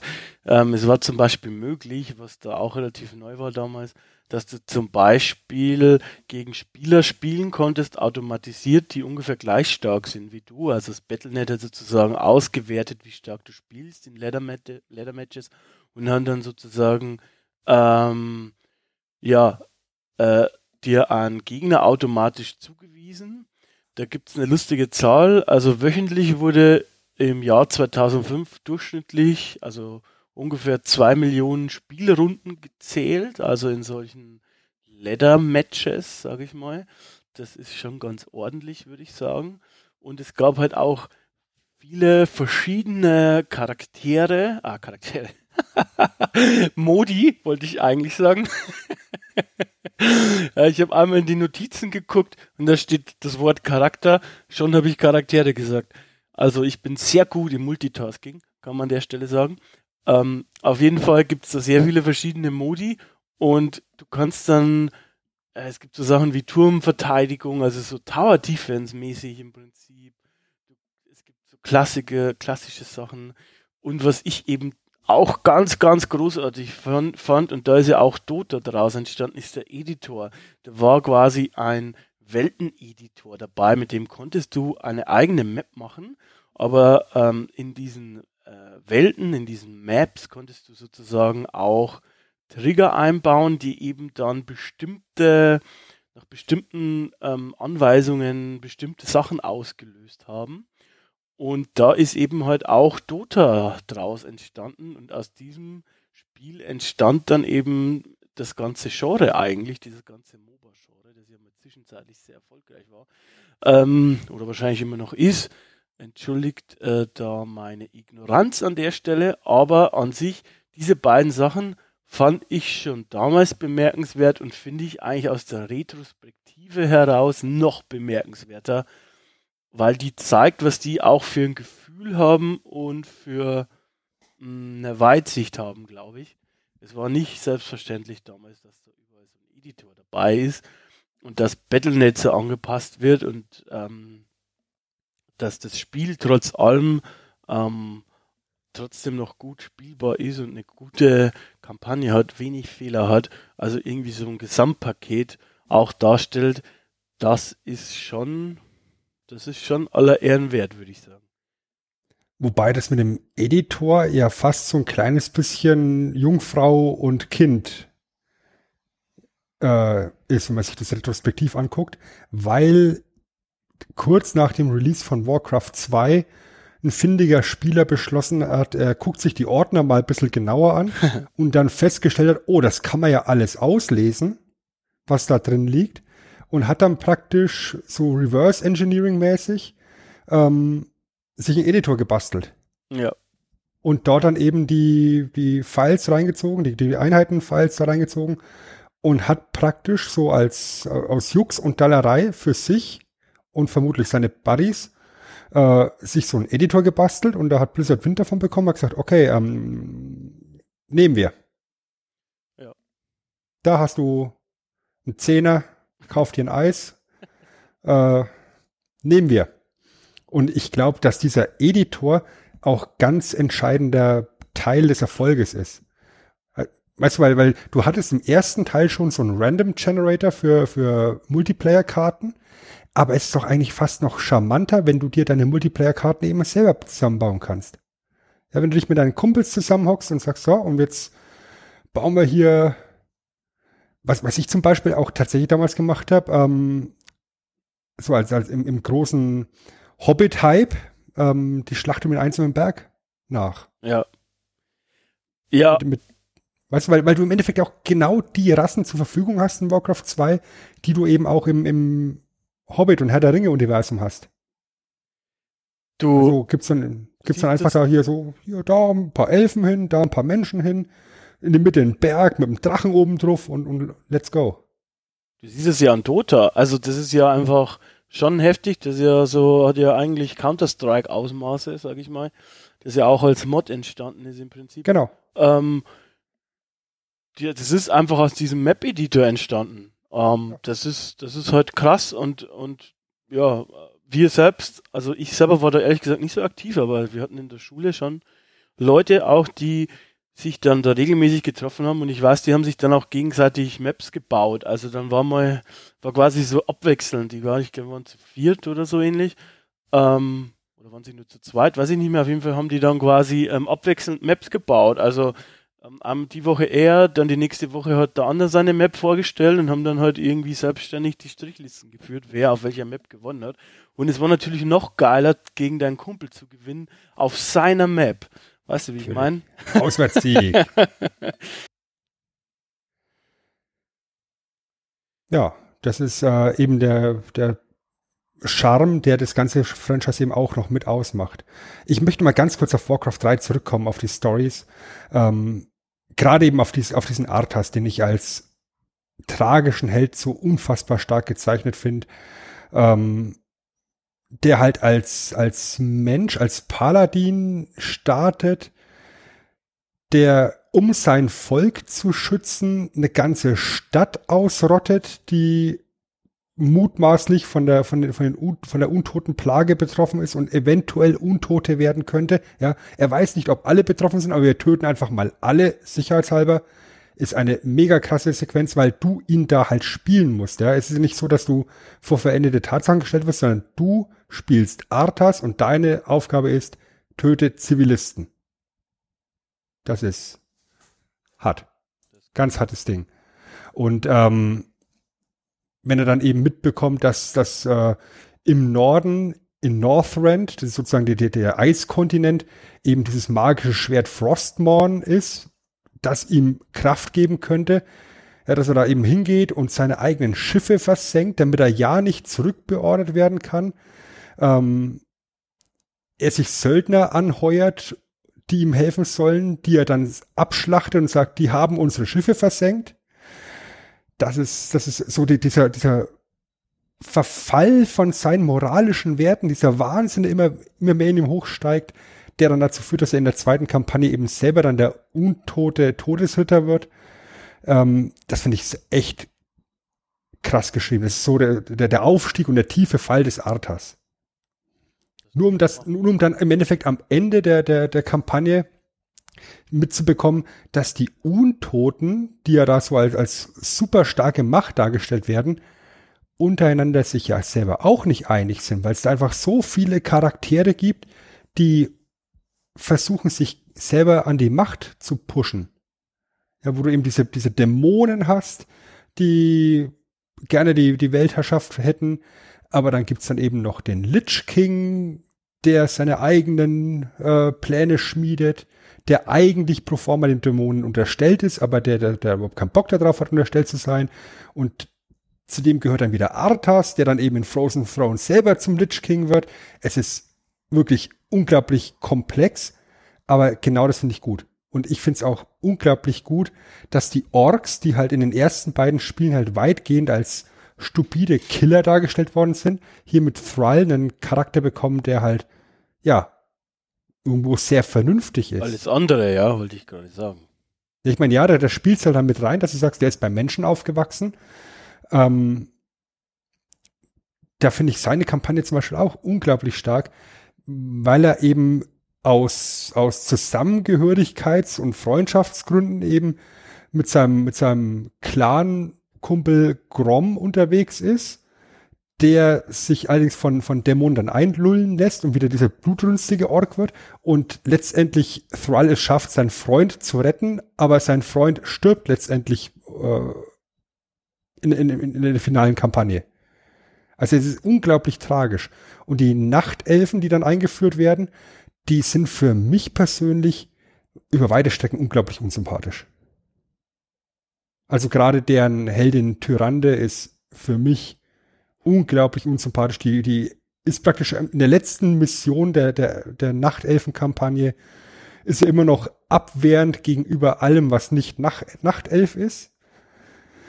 Ähm, wen ich da noch ganz interessant finde als Charakter ist Illidan Stormrage. Ist auch ein Nachtelf, ein Dämonenjäger, der unglaublich stark ist, der allerdings durch ein magisches Artefakt dann selber zum Halbdämon wird. Also halb Nachtelf, halb Dämon und somit eigentlich Feind von sich selber wird und verstoßen wird. Ist eine unglaublich tragische Figur auch hier wieder. Ich fand halt generell, das ist auch, das hast du jetzt ganz gut ausgeführt, eben dieses Grauige gut. Also, dass quasi nicht nur ähm, Orks stumpf und stupide schlechter sind so, sondern eben heute auch anders sein können, dass mit den Menschen, ja, dass die nicht nur gut sind, sondern eben, dass auch da eben Gräueltaten gibt, ne?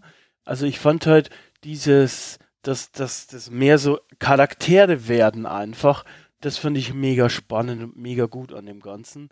Und du hast schon recht, die Night Elves, also die, die Nachtelfen, ich habe sie auf Deutsch gespielt, ähm, die sind schon relativ unsympathisch, aber das ist halt, das ist, finde ich, wiederum irgendwie typisch so Warhammer oder dieses Universum, weil ähm, Elfen sind auch oft so gezeichnet, dass die quasi ganz lange auch nur Elfen vertrauen oder so.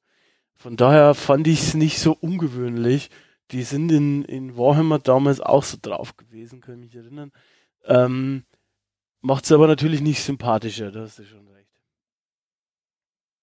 da, da gibt's, da gibt's äh, gegen Ende der Nachtelfen-Kampagne eben so, so einen Satz, wo der zweite Held der Nachtelfen, ähm, Malfurion Stormrage, sagt, also wir müssen im Endeffekt ähm, mit den Menschen und den Orks zusammenarbeiten und wir müssen unsere eigene Unsterblichkeit aufgeben, damit wir die, die brennende Legion besiegen können. Und dann meint eben Tyrande so, dann werden wir ja wie die. Ja, genau.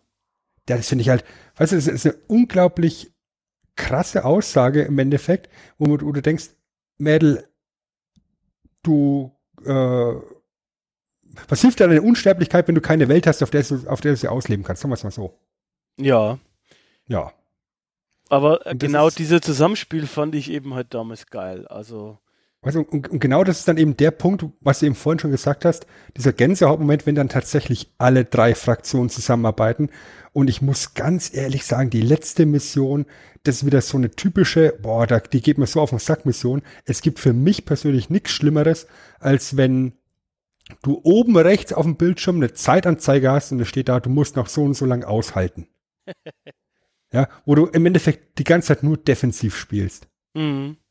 Ja, also das ist ja ähnlich wie in Command and Conquer, wo du oft auch solche Aktion, äh, sol- solche Missionen hast, wo du äh, innerhalb von Zeitlimit X irgendwas zerstören musst. Ja, aber da bist du halt offensiv und es gibt für mich irgendwo nichts unbefriedigenderes, als sich einfach nur in die Basis rein, reinkesseln und warten, äh, bis, bis die Gegner kommen.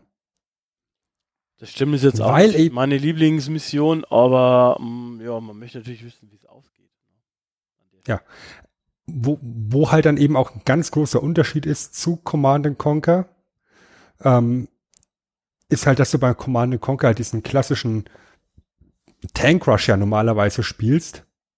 Heißt, äh, Strategie ist schön und gut, aber wenn du einfach nur 100 Panzer baust, hast du auch automatisch gewonnen. ne? Und in Warcraft hast du halt ein Einheiten, Einheitenlimit, weil du eben Nahrung brauchst, um deine Einheiten zu unterhalten. Und wenn du über ein gewisses Limit gehst, ähm, wird, werden dir Unterhaltskosten erzeugt. Heißt, dann kriegst du halt nicht mehr 10 Gold pro Arbeiter, der in die Mine geht, sondern nur noch 7. Und dann vielleicht nur noch 5, wenn du noch mehr Einheiten baust. Also du wirst dafür bestraft, wenn du eine große Armee aufbaust. Du wirst, du wirst angetrieben, arbeite mit kleinen, effizienten Truppen. Ja. Und das ist was, wo ich mir denke, ja, geil, ich soll jetzt hier dreiviertel Stunde aushalten gegen Millionen von Untoten, die da reinmarschiert kommen und ich habe fünf Einheiten. Macht die Helden eigentlich noch mal ein Stückchen wichtiger. Richtig. Und es, und es gibt zwar die Möglichkeit, diese Helden wiederzubeleben, wenn sie sterben, aber das dauert halt lang und es ist teuer und äh, eigentlich möchtest du ja nicht, dass sie sterben, weil du bist ja eigentlich emotional mit ihnen verbunden. Ja, das ist richtig. Also ich, ich weiß nicht, ob ich nicht immer sogar neu geladen habe damals, wenn die gestorben sind. Das weiß ich Aber weißt du, so, so vom, vom strategischen Gesichtspunkt finde ich dieses, dieses Unterhaltssystem unglaublich charmant. Weil es dich halt zum Umdenken erfordert und, und, und, und anstachelt. Weil wie gesagt, bei, bei, ähm, na, bei Command and Conquer hast du genau gewusst, ich brauche so und so viel Mix in der Alarmstufe Rot 2, damit der Bauhof fällt. Wenn der Bauhof gefallen ist, hat, das, hat der andere sowieso verloren. Dann ist es nur noch eine Frage der Zeit. Und das hast du hier halt nicht. Du kannst jetzt hier nicht sagen, ich packe jetzt hier zwölf Grunzer zusammen und versuche die Menschenbasis zu überrennen, weil zwölf Grunzer brauchen halt so und so viel Nahrung. Dazu habe ich halt noch so und so viel Peons die, oder, oder, oder, oder Arbeiter, die gerade versuchen, Holz zu hacken und Gold abzubauen. Und auf einmal bekomme ich weniger Gold, weil ich viel zu viele Einheiten habe. Was ich auch sehr charmant finde, und da gehen wir dann eben dann so langsam Richtung World of Warcraft, ist, dass man eben sehr viele Rollenspielelemente auch mit reingeführt hat. Also, dass eben diese Helden aufleveln, dass du ihnen Ausrüstungsgegenstände oder Items anlegen kannst, dass du neutrale Einheiten rekrutieren kannst. Finde ich echt, echt cool, weil du hast ja irgendwo mitten auf der Karte ein neutrales Gebäude, eine Kneipe, du gehst rein mit deinem Helden, kommst mit drei Soldaten raus. Ja, cool Hm. oder Nebenquests, die du halt optional erfüllen kannst oder eben auch nicht. Wenn du es magst, bekommst du halt irgendein cooles Item und ein bisschen Erfahrung. Und was dann eben ganz cooles Feature dann auch war, waren die Creeps. Also die, die NPCs, die da rumgestanden sind, die du halt noch abschlachten konntest, wo dann eben das tolle Wort Creeping draus entstanden ist. Ähm, ja, baust dir ein bisschen Verteidigung auf und dann gehst du erstmal raus zum Creepen und äh, haust ein paar NPCs um. Gehst zum Creepen. Dann geht's zum Creepen. Ja, das war schon alles ganz gut gemacht. Ich kann mich aber auch erinnern, dass viele Leute in meinem Umfeld diese Heldensache aber nicht so gut fanden. Ähm, weil das ja nicht, das wäre kein Strategiespiel, so in der Richtung. Da gibt's keine Helden, da geht's um Einheiten und ähm, alle für die Armee. Ähm, fand ich nicht so. Ich fand es sehr spannend. Ich fand es sehr spannend und ich fand, es gab dem Ganzen noch irgendwie einen anderen Anstrich halt. Ähm, weil man muss ja sagen, äh, das andere ist mir ja auch schon lange gewohnt gewesen. Ne? Also. Und ich habe jetzt, ich habe jetzt gerade in der Recherche auch selber noch mal ein bisschen Warcraft 3 angeschmissen. Ähm, und da bin ich noch am Anfang der Menschenkampagne und habe da eben auch so eine, du musst 30 Minuten durchhalten Mission. Und habe irgendwo einen Fehler gemacht und stand dann eben da. Zeitlimit sind noch 10 Minuten ähm, und ich werde komplett überrannt. Und im Endeffekt sind die einzigen Einheiten, die ich noch hatte, drei Soldaten und eben Arthas. Und ich habe es tatsächlich geschafft, mich diese zehn Minuten nur mit Arthas über die Zeit zu retten, ähm, indem ich immer mal wieder aus der, aus, einer, äh, aus, aus der Basis weggerannt bin, kurz ein bisschen Heilzeugs gemacht habe, Unverwundbarkeit draufgesetzt habe, äh, schlimmsten Einheiten weggeballert habe, die mich angegriffen haben und dann irgendwie versucht, über die Zeit zu retten. Das wäre halt mit regulären Einheiten nicht gegangen. Es, es ist halt eine ganz andere Komponente. Ja. Und ich meine, es ist ja nicht es kommt nicht von irgendwo her, dass du dann bei Command Conquer Generäle oder Generals, je nachdem, wo wir uns gerade befinden, in welcher Region, ein ähnliches Konzept hattest. Das ist ja eins zu eins das gleiche, das gleiche Konzept. Einheiten mit Heldencharakter, Storytelling ausschließlich mit Ingame-Grafiksequenzen. Das ist im Endeffekt genau die gleiche Idee dahinter. Ja, wie du sagst, Generäle, ähm, ist ja dann eigentlich, hat das dann kopiert im Prinzip. Ähm, und diese Helden, jetzt sage ich es zum achten Mal, aber trotzdem waren ja dann auch im Prinzip äh, für die ganze MOBA-Genre das Zündlein an der Waage im Prinzip. Mhm, mhm. Und dann eben, wie gesagt, auch die Vorstufe eben zum, zum Charakterbilden in World of Warcraft. Genau. Und World of Warcraft, um, um jetzt da mal diese kleine Büchse der Pandora aufzumachen, auf die wir gar nicht groß eingehen, weil, also ich persönlich habe World of Warcraft nie gespielt. Ich auch nicht. Ich weiß nicht, wie es bei dir ausschaut. Ich auch nicht, ich habe auch nie gespielt. Ich finde es sehr charmant, dass World of Warcraft 2004 released worden ist, also praktisch zum zehnten Geburtstag von Warcraft. Er ist 2001 angekündigt worden, dass, dass man sowas arbeitet. 2004 zum zehnjährigen kommt's raus. Jetzt 15 Jahre später kommt eben World of Warcraft Classic, hat man vorhin schon gesagt. Ähm, auch hier kannst du dich entscheiden, äh, Allianz oder Horde, was für eine Rasse, was für eine Rolle spielst du. Grundsätzlich dieses Miteinander oder Gegeneinander spielen, Aufgaben übernehmen, verabreden zum, zum Gruppenraid, das finde ich ist schon irgendwo eine interessante Geschichte. Also generell, ja, du, so auf dem Papier wäre es was, was mich total ansprechen müsste. Ähm, es tut's aber irgendwie nicht. Ähm, ich glaube, das hat damals auch ganz viel, das hört sich jetzt ganz schön oberflächlich an, aber wie man spielt, äh, damit zu tun. Also dem Interface und dem ganzen Zeug, das hat mich irgendwie ein bisschen abgeschreckt und 2004, glaube ich, war das, war auch mein Internet noch gar nicht so gut. ähm, das kam natürlich mit dazu. Grundsätzlich hat World of Warcraft natürlich auch einen großen Impact gehabt, ähm, was die ganze Popkultur betrifft. Also ich kann mich noch erinnern, ich habe damals auch Giga geguckt, da gab es, glaube ich, so eine Giga-Sendung, die ging nur äh, über World of Warcraft, als die zwei Dudes da ähm, dort gesessen sind und haben über die neuesten World of Warcraft Sachen berichtet. Es gab irgendwie da, glaube ich, zu der Zeit dann auch die ersten Nachrichten über Spielesüchtige, über Leute, die da in World of Warcraft komplett versunken sind und irgendwie sich nicht mehr lösen konnten.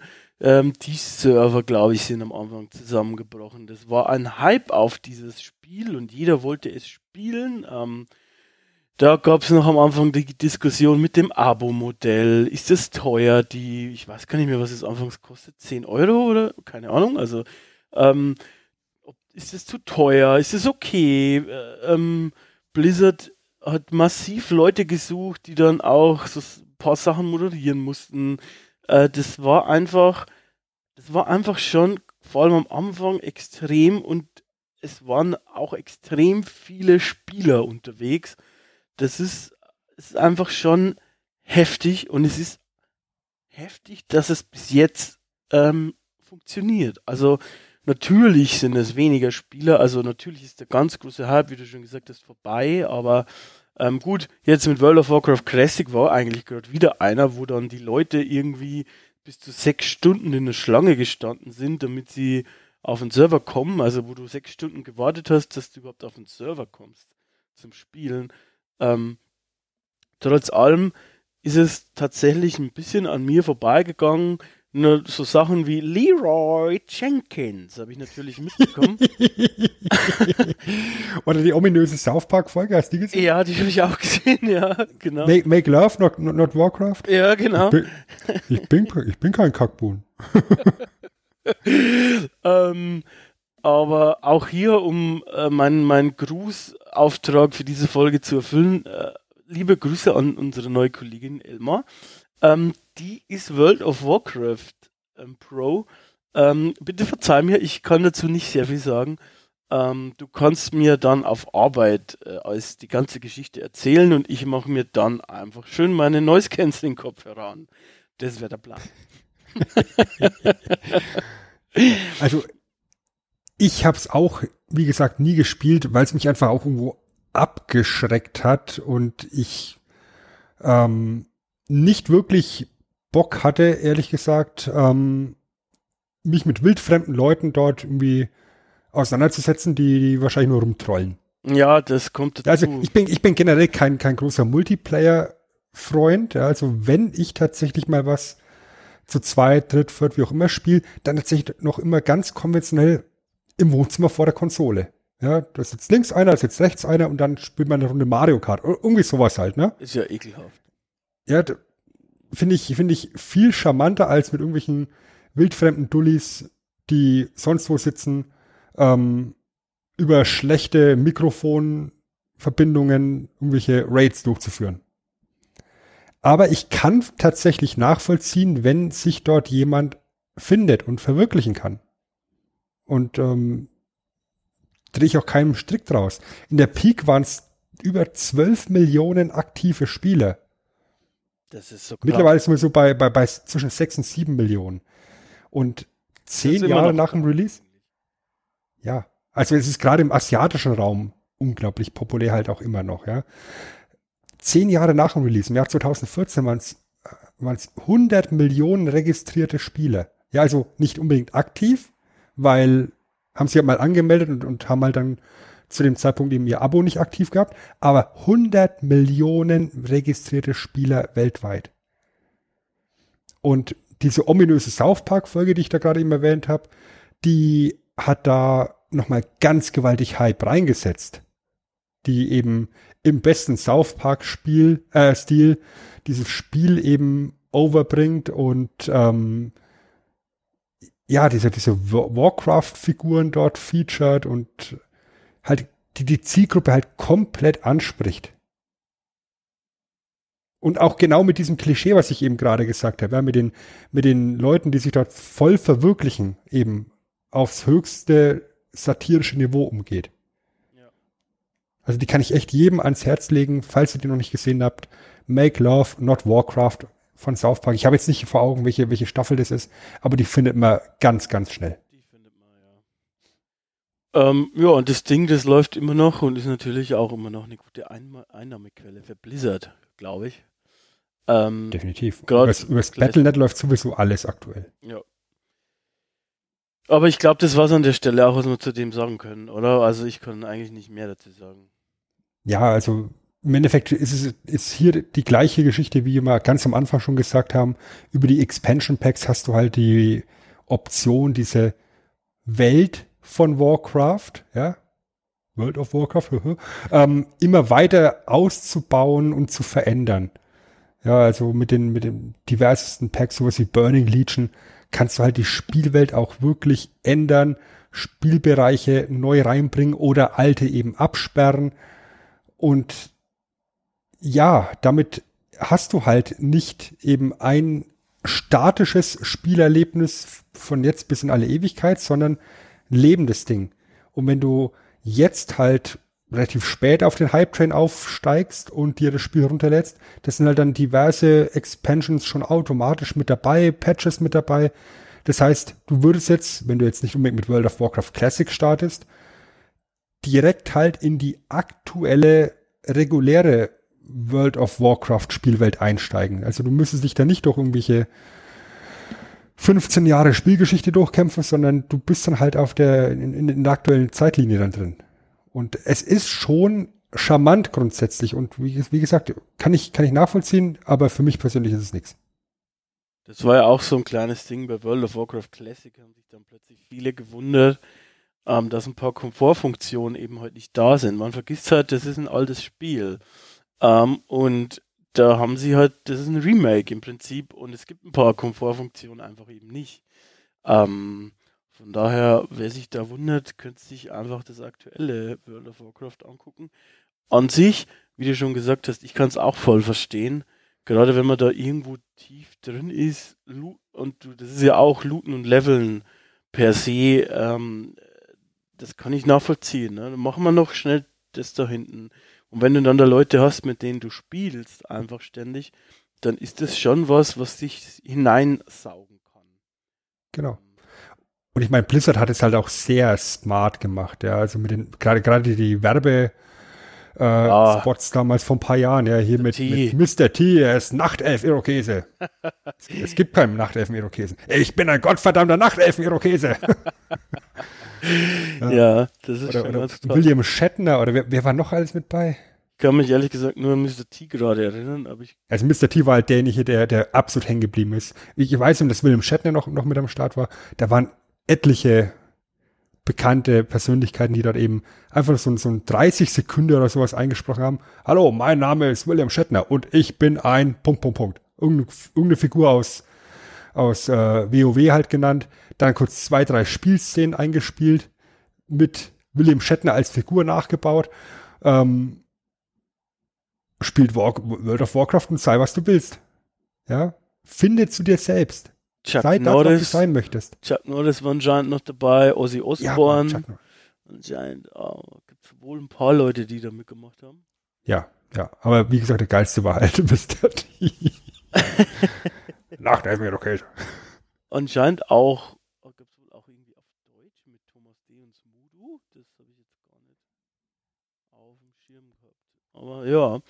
Ähm, schon abgefahren, ja. Da sieht man auch mal, ja, was das für eine, für eine popkulturelle Relevanz erreicht hat, weil natürlich, du kannst den Geld an den Kopf schmeißen, den ganzen Leuten, aber die müssen ja trotzdem auch noch irgendwie zusagen und es waren auch charmante Werbe Werbespots.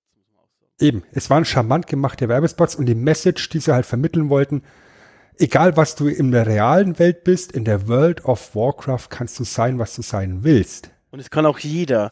Also es und kann auch ein älterer, eben, älterer ähm, hier William Shatner oder ein älterer Mr. T, die jetzt vielleicht nicht per se für Videogame-Kultur stehen, sage ich mal. Es kann quasi jeder. Ja. Von daher, das war eigentlich schon ganz smart gemacht. Ja. Und grundsätzlich ist es halt doch relativ zugänglich.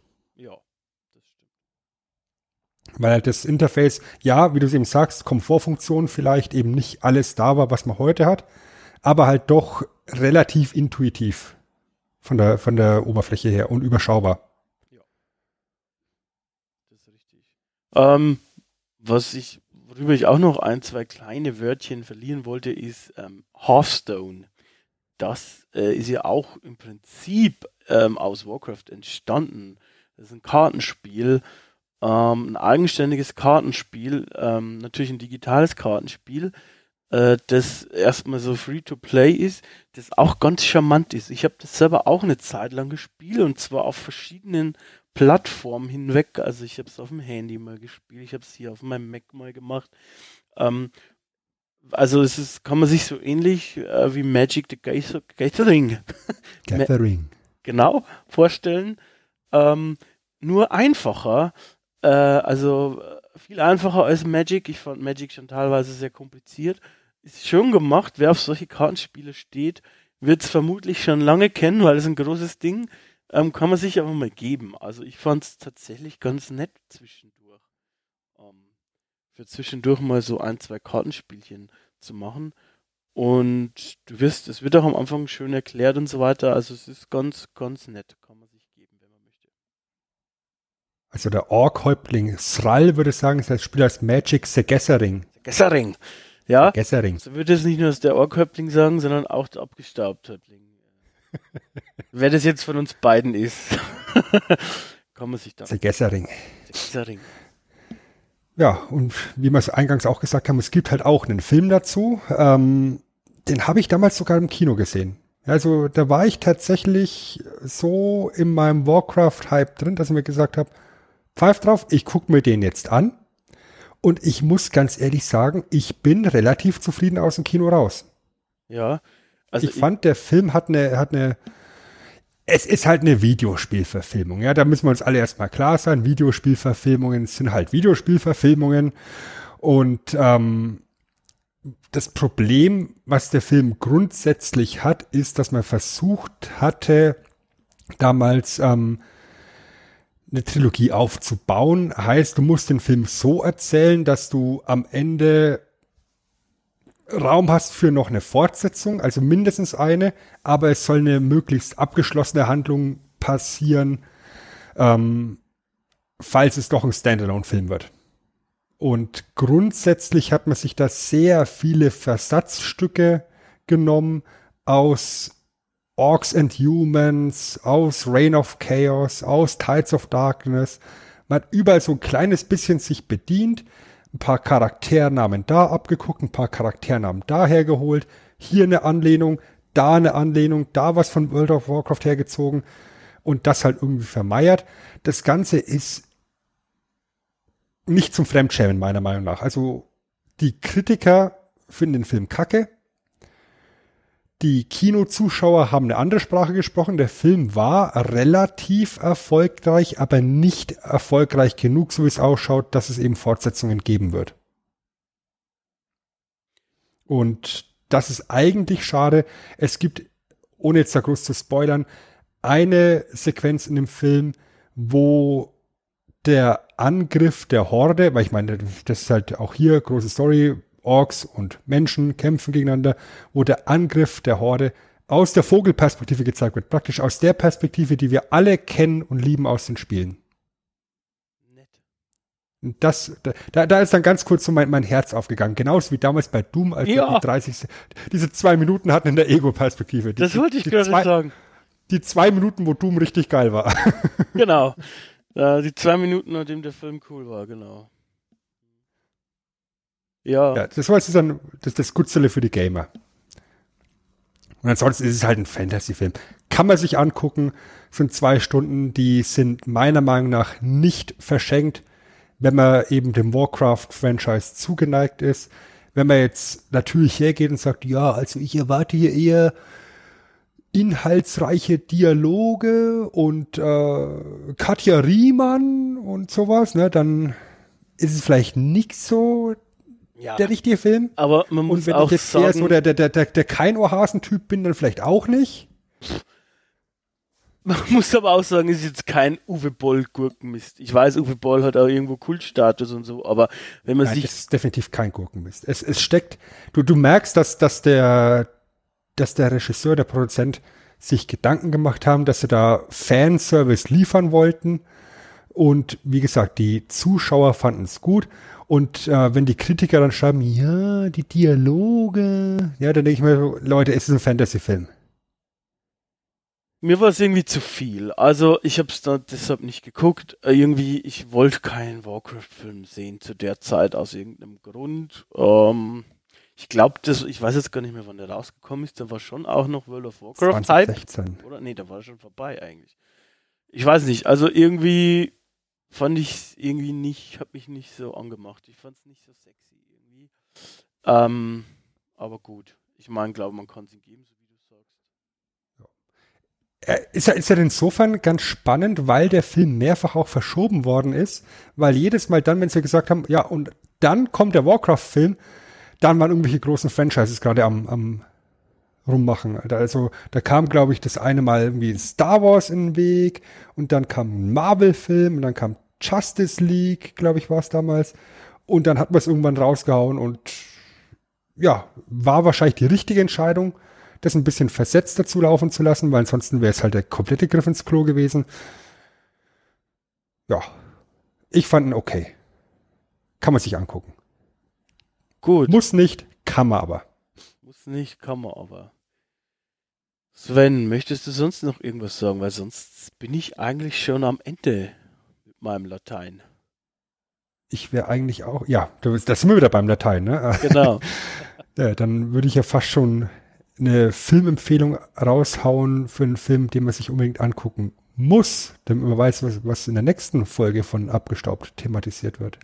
Oh Gott, das wird wunderbar. Ich freue mich schon so. Ich freue mich schon so. Sag's, sag's. Weil wir sind nächstes, bei der nächsten Ausgabe nämlich auch schon wieder beim Staffelfinale angekommen und zum Ende von der Staffel müssen wir natürlich einen modernen Klassiker der Kinokunst äh, beleuchten. Und es geht um nichts anderes als den dritten Teil der glorreichen Tanz der Teufel Trilogie mit dem fantastischen Namen Armee der Finsternis. Und ich habe da so Bock drauf. Ich habe Kettensäge, äh, Kettensägen hier. Das wird wunderbar. Ich freue mich auch. Ähm, ich habe jetzt irgendwie, also es ist tatsächlich, da ist große Vorfreude meinerseits auf den ganzen Film. Ich, ich freue mich schon. Ich habe ihn schon lange nicht mehr gesehen, muss ich sagen. Ähm, dementsprechend bin ich mal gespannt, ähm, wie er so auf mich wirkt. Aber ich glaube, ich habe ihn auch schon gekauft. Ähm, auf Prime, wenn ich mich nicht irre. Ähm, schaue ich nachher noch. Aber ich werde ihn auf jeden Fall äh, mir nochmal anschauen und Zeug raussuchen. Leute, das, da müsst ihr, glaube ich, Sitzfleisch mitbringen. Könnte sein. Könnte sein, könnte sein. Ähm, ansonsten hat Sven jetzt schon verraten, ähm, um was es nächste Woche geht. Aber jetzt möchten wir einmal noch euch darauf hinweisen, dass euer Feedback uns enorm weiterhilft. Ähm, Kommentare könnt ihr quasi überall hinterlassen, bei uns auf den sozialen Medien, auf YouTube oder auch via E-Mail oder via Telefon. Das Ganze gibt es zusammengefasst unter feedback.abgestaubt-podcast.de. Wir freuen uns aber auch natürlich, wenn ihr uns unterstützen wollt. Es geht natürlich am besten durch die heilige Dreifaltigkeit im Jedi-Zeitalter. Durch Kommentieren, durch Liken und durch Sharen natürlich auch durch ähm, Kommentare auf iTunes. iTunes-Sterne sind immer wunderbar und wichtig. Ähm, hören könnt ihr uns auch über verschiedene Kanäle, wenn ihr uns jetzt nur irgendwie auf unserer Homepage gefunden habt. Natürlich gibt es uns auch über Spotify oder YouTube oder über iTunes oder auch irgendwie ganz komplett frei über RSS-Feed. Zusammengefasst alles gibt es natürlich auch unter hören.abgestaubt www.wrestling.de. Zu guter Letzt habe ich jetzt noch die Ehre, euch auf den besten deutschen Wrestling-Podcast Wrestling Talk Radio hinzuweisen, die vor allem immer ganz tolle Gäste bei den New Japan Podcasts ähm, haben. Ähm, also quasi die Elite der Gäste. Die Elite der Gäste, korrekt. Und ja? Die, die besten Gäste, die wir haben können, mit denen fahre ich sogar in Urlaub. genau. So, wenn ihr jetzt neugierig geworden seid, mit wem Sven in den Urlaub fahrt, dann müsst ihr rüber switchen zum Wrestling Talk Radio und euch eine Folge On the Road anhören, ähm, nämlich On the Road Royal Quest. Ähm, das kann ich auch nochmal hier verlinken. Dann werdet ihr sozusagen, dann könnt ihr rausfinden, was Sven so macht in seiner Freizeit.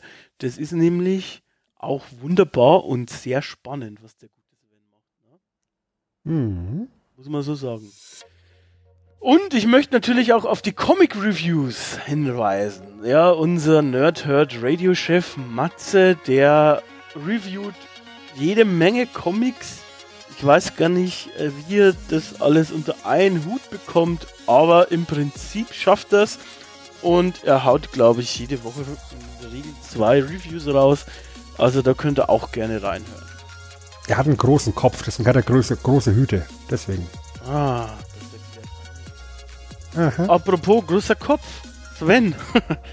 du, du darfst dich jetzt verabschieden, wenn du möchtest. Ja, möchte ich. Ähm, dann sage ich als allererstes mal vielen Dank, Chris. War mir wie immer ein inneres Blumenpflücken hier mit dir zu labern über altes Zeug. Und ich bedanke mich natürlich bei euch da draußen fürs Zuhören. Ich mache unseren Schrank auf, verräume den Staubwedel wieder und ich sehe zu, zum Ende der Staffel wird es langsam etwas voll. Ich bin froh, dass nächstes Mal das Staffelfinale ist, damit wir einen neuen Schrank kaufen können. Denn hier drin steht seit Staffel 2 ein abgetrennter Medusa-Kopf. Da hängt ein abgeranzter Poncho, ein unglaublich schlampig gemischter White Russian steht da. Der ist auch schon ein bisschen schimmlig, glaube ich. Eine Ocarina, ein grüner Lusttrank, Brisco Schneiders Lederhose und Hans Meisers Xylophon habe ich da auch gefunden. Ein Tablettendöschen mit einer roten Pille drin. Das heißt, irgendjemand hat eine blaue genommen. ähm, ich habe einen Scouter zum Kampfkraftmessen dort noch liegen. Und ich packe jetzt noch dazu den Kampfhammer von Arthas, den er in Frostmourne Cavern weggeworfen hat, als er sich Frostmourne gegriffen hat. So, das ist ein ganz schön großer Schrank. Wird Zeit, dass wir den dann endlich mal auch wieder entsorgen. Ich möchte mich auch bei dir bedanken. Es war wunderbar. Die fast zwei Stunden sind wieder wie im Flug vergangen. Es ist einfach immer toll, diese Sendung mit dir aufnehmen zu dürfen.